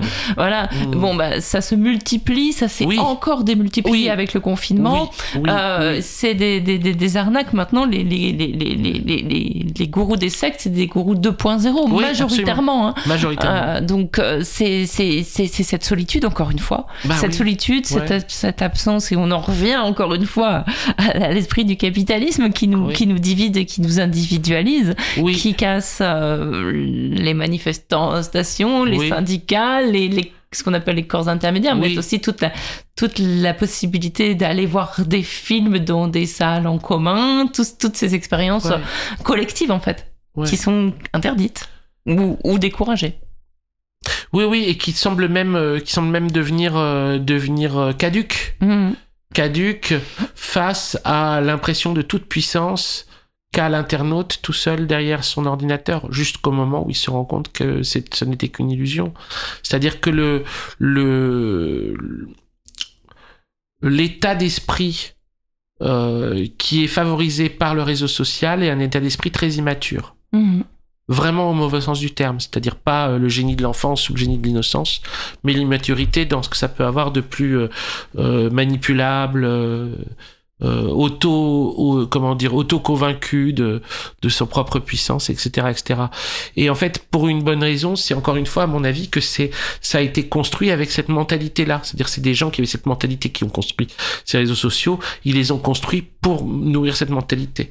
Est-ce que ça peut être utilisé pour- par. Enfin, là, je pense au terrorisme, euh, de tout bord qu'il soit, enfin, ou les tueries de masse, ou, le, ou même le terrorisme. On dit de gens qui se sont radicalisés. Mm. Mais je pense que les réseaux sociaux, très souvent, on- on- de ce qu'on entend ou de ce qu'on lit de l'analyse des ordinateurs, c'est là où on cherche en premier quand on veut savoir si quelqu'un a été radicalisé. bah alors C'est- C'est c'est- c'est un outil aussi de, de, de développement d'une haine absurde et, et irrationnelle. En fait d'une compétition plutôt même une compétition des haines Mm. dans le sens où euh, euh, c'est surtout visible pour les pour les attentats terroristes faits par les incels aux. États-Unis Ouais, ouais. c'est-à-dire tout ce qui a précédé et qui a accompagné euh, euh, QAnon enfin les, les mouvances QAnon qui est assez complexe à analyser Ouais. euh, mais euh, en gros, les points de départ, c'est plutôt les forums 4chan. Et sur les forums 4chan, C'est quoi Euh, un forum 4chan 4chan, c'est un site où il y a très très peu de contrôle de- des propos. D'accord. C'est Ce que sites- va devenir Twitter en fait. Bientôt. Voilà. en fait, euh, 4chan, 4chan, qui est, euh, qui, est un, oui, qui, est un, qui est un site avec des forums quoi, de- d'utilisateurs. Ok. C'est un, un site avec une liberté de- d'expression quasi totale. D'accord. euh, qui va être amplifié après avec 8chan, ou plutôt Infinite Chan, qui est un... Qui ça, ça va être vraiment à la limite de l'arnaque, ce truc-là, très complexe, mais ça n'a pas duré très longtemps. Et ça, c'est ça accompagne totalement euh, l'histoire de QAnon et des, des gens qui ont voulu faire réélire Trump. Mais longue histoire et on n'a pas le temps d'en parler aujourd'hui. D'accord, non, on, a... euh, Euh, et- mais bref, euh, sur 4chan, en tout cas, c'est sur 4chan que sont nées la plupart des 30 tueries de masse réalisées par des petits blancs célibataires euh, en colère contre leur situation. Et en fait, ce qu'on peut dire être Et la ayant forme à disposition des armes. et il y en a des dispositions- ce qu'on peut dire être la forme de terrorisme principale aux États-Unis des, des 5 à 10 dernières années, hein, très très largement supérieure à celle euh, des barbus.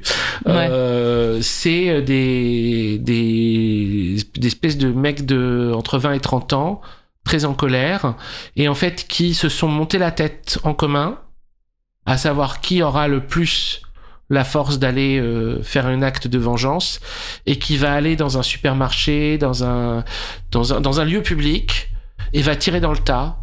Ça peut aussi être une mosquée, hein. Ils il y en a plusieurs fois qu'ils sont allés dans des mosquées. Je sais pas si la question de l'islam est importante pour eux. Moi, je crois que la question qui est importante pour eux, c'est l'affirmation du fait que il fallait pas les faire chier, que c'était des êtres humains forts et importants et, et que de toute façon quelqu'un doit payer. Quelqu'un Mhm. doit payer. Mais ce sera eux, ils mourront aussi. Ils mourront aussi, mais pas sans avoir impressionné leur communauté. Euh, de... et, et parce que très souvent, c'est des, c'est des raids qui ont été filmés, enfin, qui sont accompagné, filmé et diffusé en direct. C'est-à-dire que pendant que le jeune homme va faire sa tuerie de masse, il a allumé la caméra de son, téléphone, qu'il a mis à côté de son, ou co- collé contre son flingue, et il tire, et les gens peuvent voir les images des cibles en direct. Mais alors très souvent ça se casse très vite parce que euh, pour plein de raisons euh, euh, le, le, le, le- La déflagration, Voilà. c'est le téléphone, ouais. exactement exactement euh, Enfin, j'imagine, hein, oui, enfin, c'est enfin accident quelconque fait qu'en fait y a, il- on n'en a pas de ces vidéos Ouais. mais c'est le projet à chaque fois et souvent en amont sont préparés des playlists de morceaux à écouter pendant la tuerie playlists de, C'est de- bien organisé. Hein c'est incroyable. Et tout ça, en fait, euh, quand après ils sont félicités en ligne, et derrière c'est qui fera mieux. Mais il y a eu beaucoup d'histoires comme Mais il n'y a ça. pas, enfin, euh, le FBI n'est pas sur le coup. euh, Enfin, il y a pas, enfin, c'est pas, enfin, c'est quand même des réseaux, c'est quand Oui, oui, même. oui. Et quand bien même ils le seraient, peut-être qu'ils ont, peut-être qu'ils ont euh, évité une ou deux histoires, j'en sais rien. Je sais Oui, pas moi de évidemment. savoir. Enfin, on sait pas. De toute façon, le phénomène qui en marche, personne ne sait encore comment l'arrêter. Et c'est pas qu'un phénomène, ça n'est pas qu'une technologie et ça n'est pas qu'une, ça n'est pas qu'une affaire criminelle. C'est une, euh, c'est une, étape de l'histoire de l'humanité. Et cette étape de l'histoire de l'humanité, l'humanité va peut-être en mourir, peut-être pas, euh, peut-être qu'elle s'en sortira, mais euh, c'est une prison dans laquelle elle est rentrée, pensant qu'elle elle, elle trouvait un nouveau paradis. C'est une terre promise qu'elle croyait avoir Mm. face à elle, le réseau social, qui résoudrait euh, tout un tas de problèmes. Euh, en réalité, c'est une nouvelle prison euh, qui a des conséquences dans notre monde, qui à mon avis n'est pas réformable et dont la seule solution sera d'arriver à en sortir. En sortir pour aller où, je sais pas encore, et pour quel nouvel, nouveau labyrinthe, je ne sais pas encore. Hmm. Donc c'est une et, l'utilisation des réseaux sociaux comme un média quelque part. Euh, oui, on a, il nous reste 5 minutes. Oh, parfait. Euh, Ouais. à peine. Oui. enfin, voilà, peut-être pour conclure, Oui. Euh, parce que bon, on va pas, faut, faut laisser un petit peu les gens déflorer le livre, donc on va pas raconter. Il y a des choses très croustillantes sur la vie de On Paco ne va pas voilà, voilà. je suis content. Alors à partir Oh, de oh, la page 261, Voilà, c'est inédit. oui, vous saurez tout sur Pacôme, sa vie intime, Ouais. avec les réseaux sociaux, sur les réseaux sociaux, hors des réseaux sociaux. Allons-y, achetez, achetez le livre. Internet. Quoi Non, non, mais c'est vrai que vous, vous vous livrez quand même beaucoup, et y compris, je vous ai d'ailleurs interrogé là-dessus en antenne, mais euh, il y a la date d'achat de votre premier modem. Oui. Euh, Il y, a, Ouais. il y a- y y quand même une histoire troublante et vraiment très intime et très depuis Mm. depuis l'existence d'Internet entre Mm. vous et, et vos copains euh, Mm. avec avec Internet. Donc c'est c'est un sujet que vous connaissez et que vous fréquentez intimement depuis euh, bah, depuis que ça existe en fait. Oui, oui, oui, tout à fait. Et alors, euh, bien sûr, euh, écrire ce dernier texte, ça voulait dire aussi pour moi euh, exhumer énormément d'archives pour être très précis, parce que je garde beaucoup de choses et j'ai un, comment dire, j'ai un goût pour ça. Donc, euh, j'ai un goût pour archiver, j'ai un goût aussi pour euh, pour recouper, euh, je sais pas, euh, trouver la date exacte de l'acquisition de mon modem a été euh, une, euh, comment dire, c'est c'est c'est c'est comme ça que j'ai commencé euh, à écrire ce texte, quoi Mhm. je, je suis parti là-dessus. Je me suis dit, il faut que je retrouve le moment exact. Et à partir de ça, tout pourrait revenir parce que c'était aussi euh, euh, enquêter sur des morceaux de sa vie, c'est après euh, faire euh, revenir et c'est un plaisir fou aussi de pouvoir arriver à, re- à retrouver des tonnes de morceaux de souvenirs et les choses reviennent par blocs comme ça. Mhm. Donc c'était ça. Bah, si si j'avais un, un conseil à donner aux, aux auditeurs et, et- pour sortir de, de l'infernet des réseaux sociaux, c'est juste d'être comme vous êtes, c'est-à-dire comme vous êtes pas comme, c'est-à-dire curieux. mais non, mais vraiment, je pense que si on est comme vous, c'est-à-dire passionné, essayant de tirer tous les fils, être enquêteur de sa propre vie, de, de tout ce qu'on voit, et, et je dis ça parce que j'ai rencontré il y a très peu de temps, par hasard, un homme de 98 ans euh, qui fait exactement ça et qui Ah. me disait en regardant le parquet, ça j'ai envie de savoir comment c'est fait. Je me suis dit, mon gars, t'es le plus jeune gars que je connaisse de, de ma journée. T'es le plus jeune gars de ma journée. Et vous, vous serez toujours le gars le plus vivant de ma journée aussi, pas comme. Et, et c'est valable pour tout le monde. Être curieux, avoir- se passionner pour les choses, tenter de les analyser, de les comprendre, et ben ça, ça n'empêche pas d'avoir des affects, mais ça, ça nous libère de pas mal de prison quand même. Bah vraiment, mais de toute façon, euh, c'est pas pour rien la clé du bon, la clé de bonheur, c'est la connaissance, mais ça, ça a toujours été le cas. Hein. Clé du bonheur, c'est la connaissance. Bon, bah voilà, qu'est-ce qu'on Ouais. dit d'autre? Rien Mm. après ça. On se dit juste au revoir. Au revoir Eugénie, à, à- à la prochaine. Eh ben, merci Paco. Je rappelle une dernière fois le titre de ce livre. Formidable, vraiment. Euh, ça s'appelle Infernet. C'est suivi de Internet et moi, une confession. C'est préfacé par Denis Robert. C'est aux éditions Blast et Masso. Euh, ça vaut moins de 20 balles et vous en avez pour votre argent. À très bientôt. Yes. Je laisse la, la place à Jérôme. C'est rayon libre. Et, et puis, je sais pas de quoi on parle, mais ça va être bien. Réflexe, De quoi? Réflexe cycle, un atelier vélo qui vient de s'ouvrir. un atelier vélo qui vient de s'ouvrir, Réflexe Cy- Cycle. Ouh là là, il va tout vous dire dans un instant. Un grand merci à Gilles qui réalisait cette émission. À très bientôt, à lundi prochain.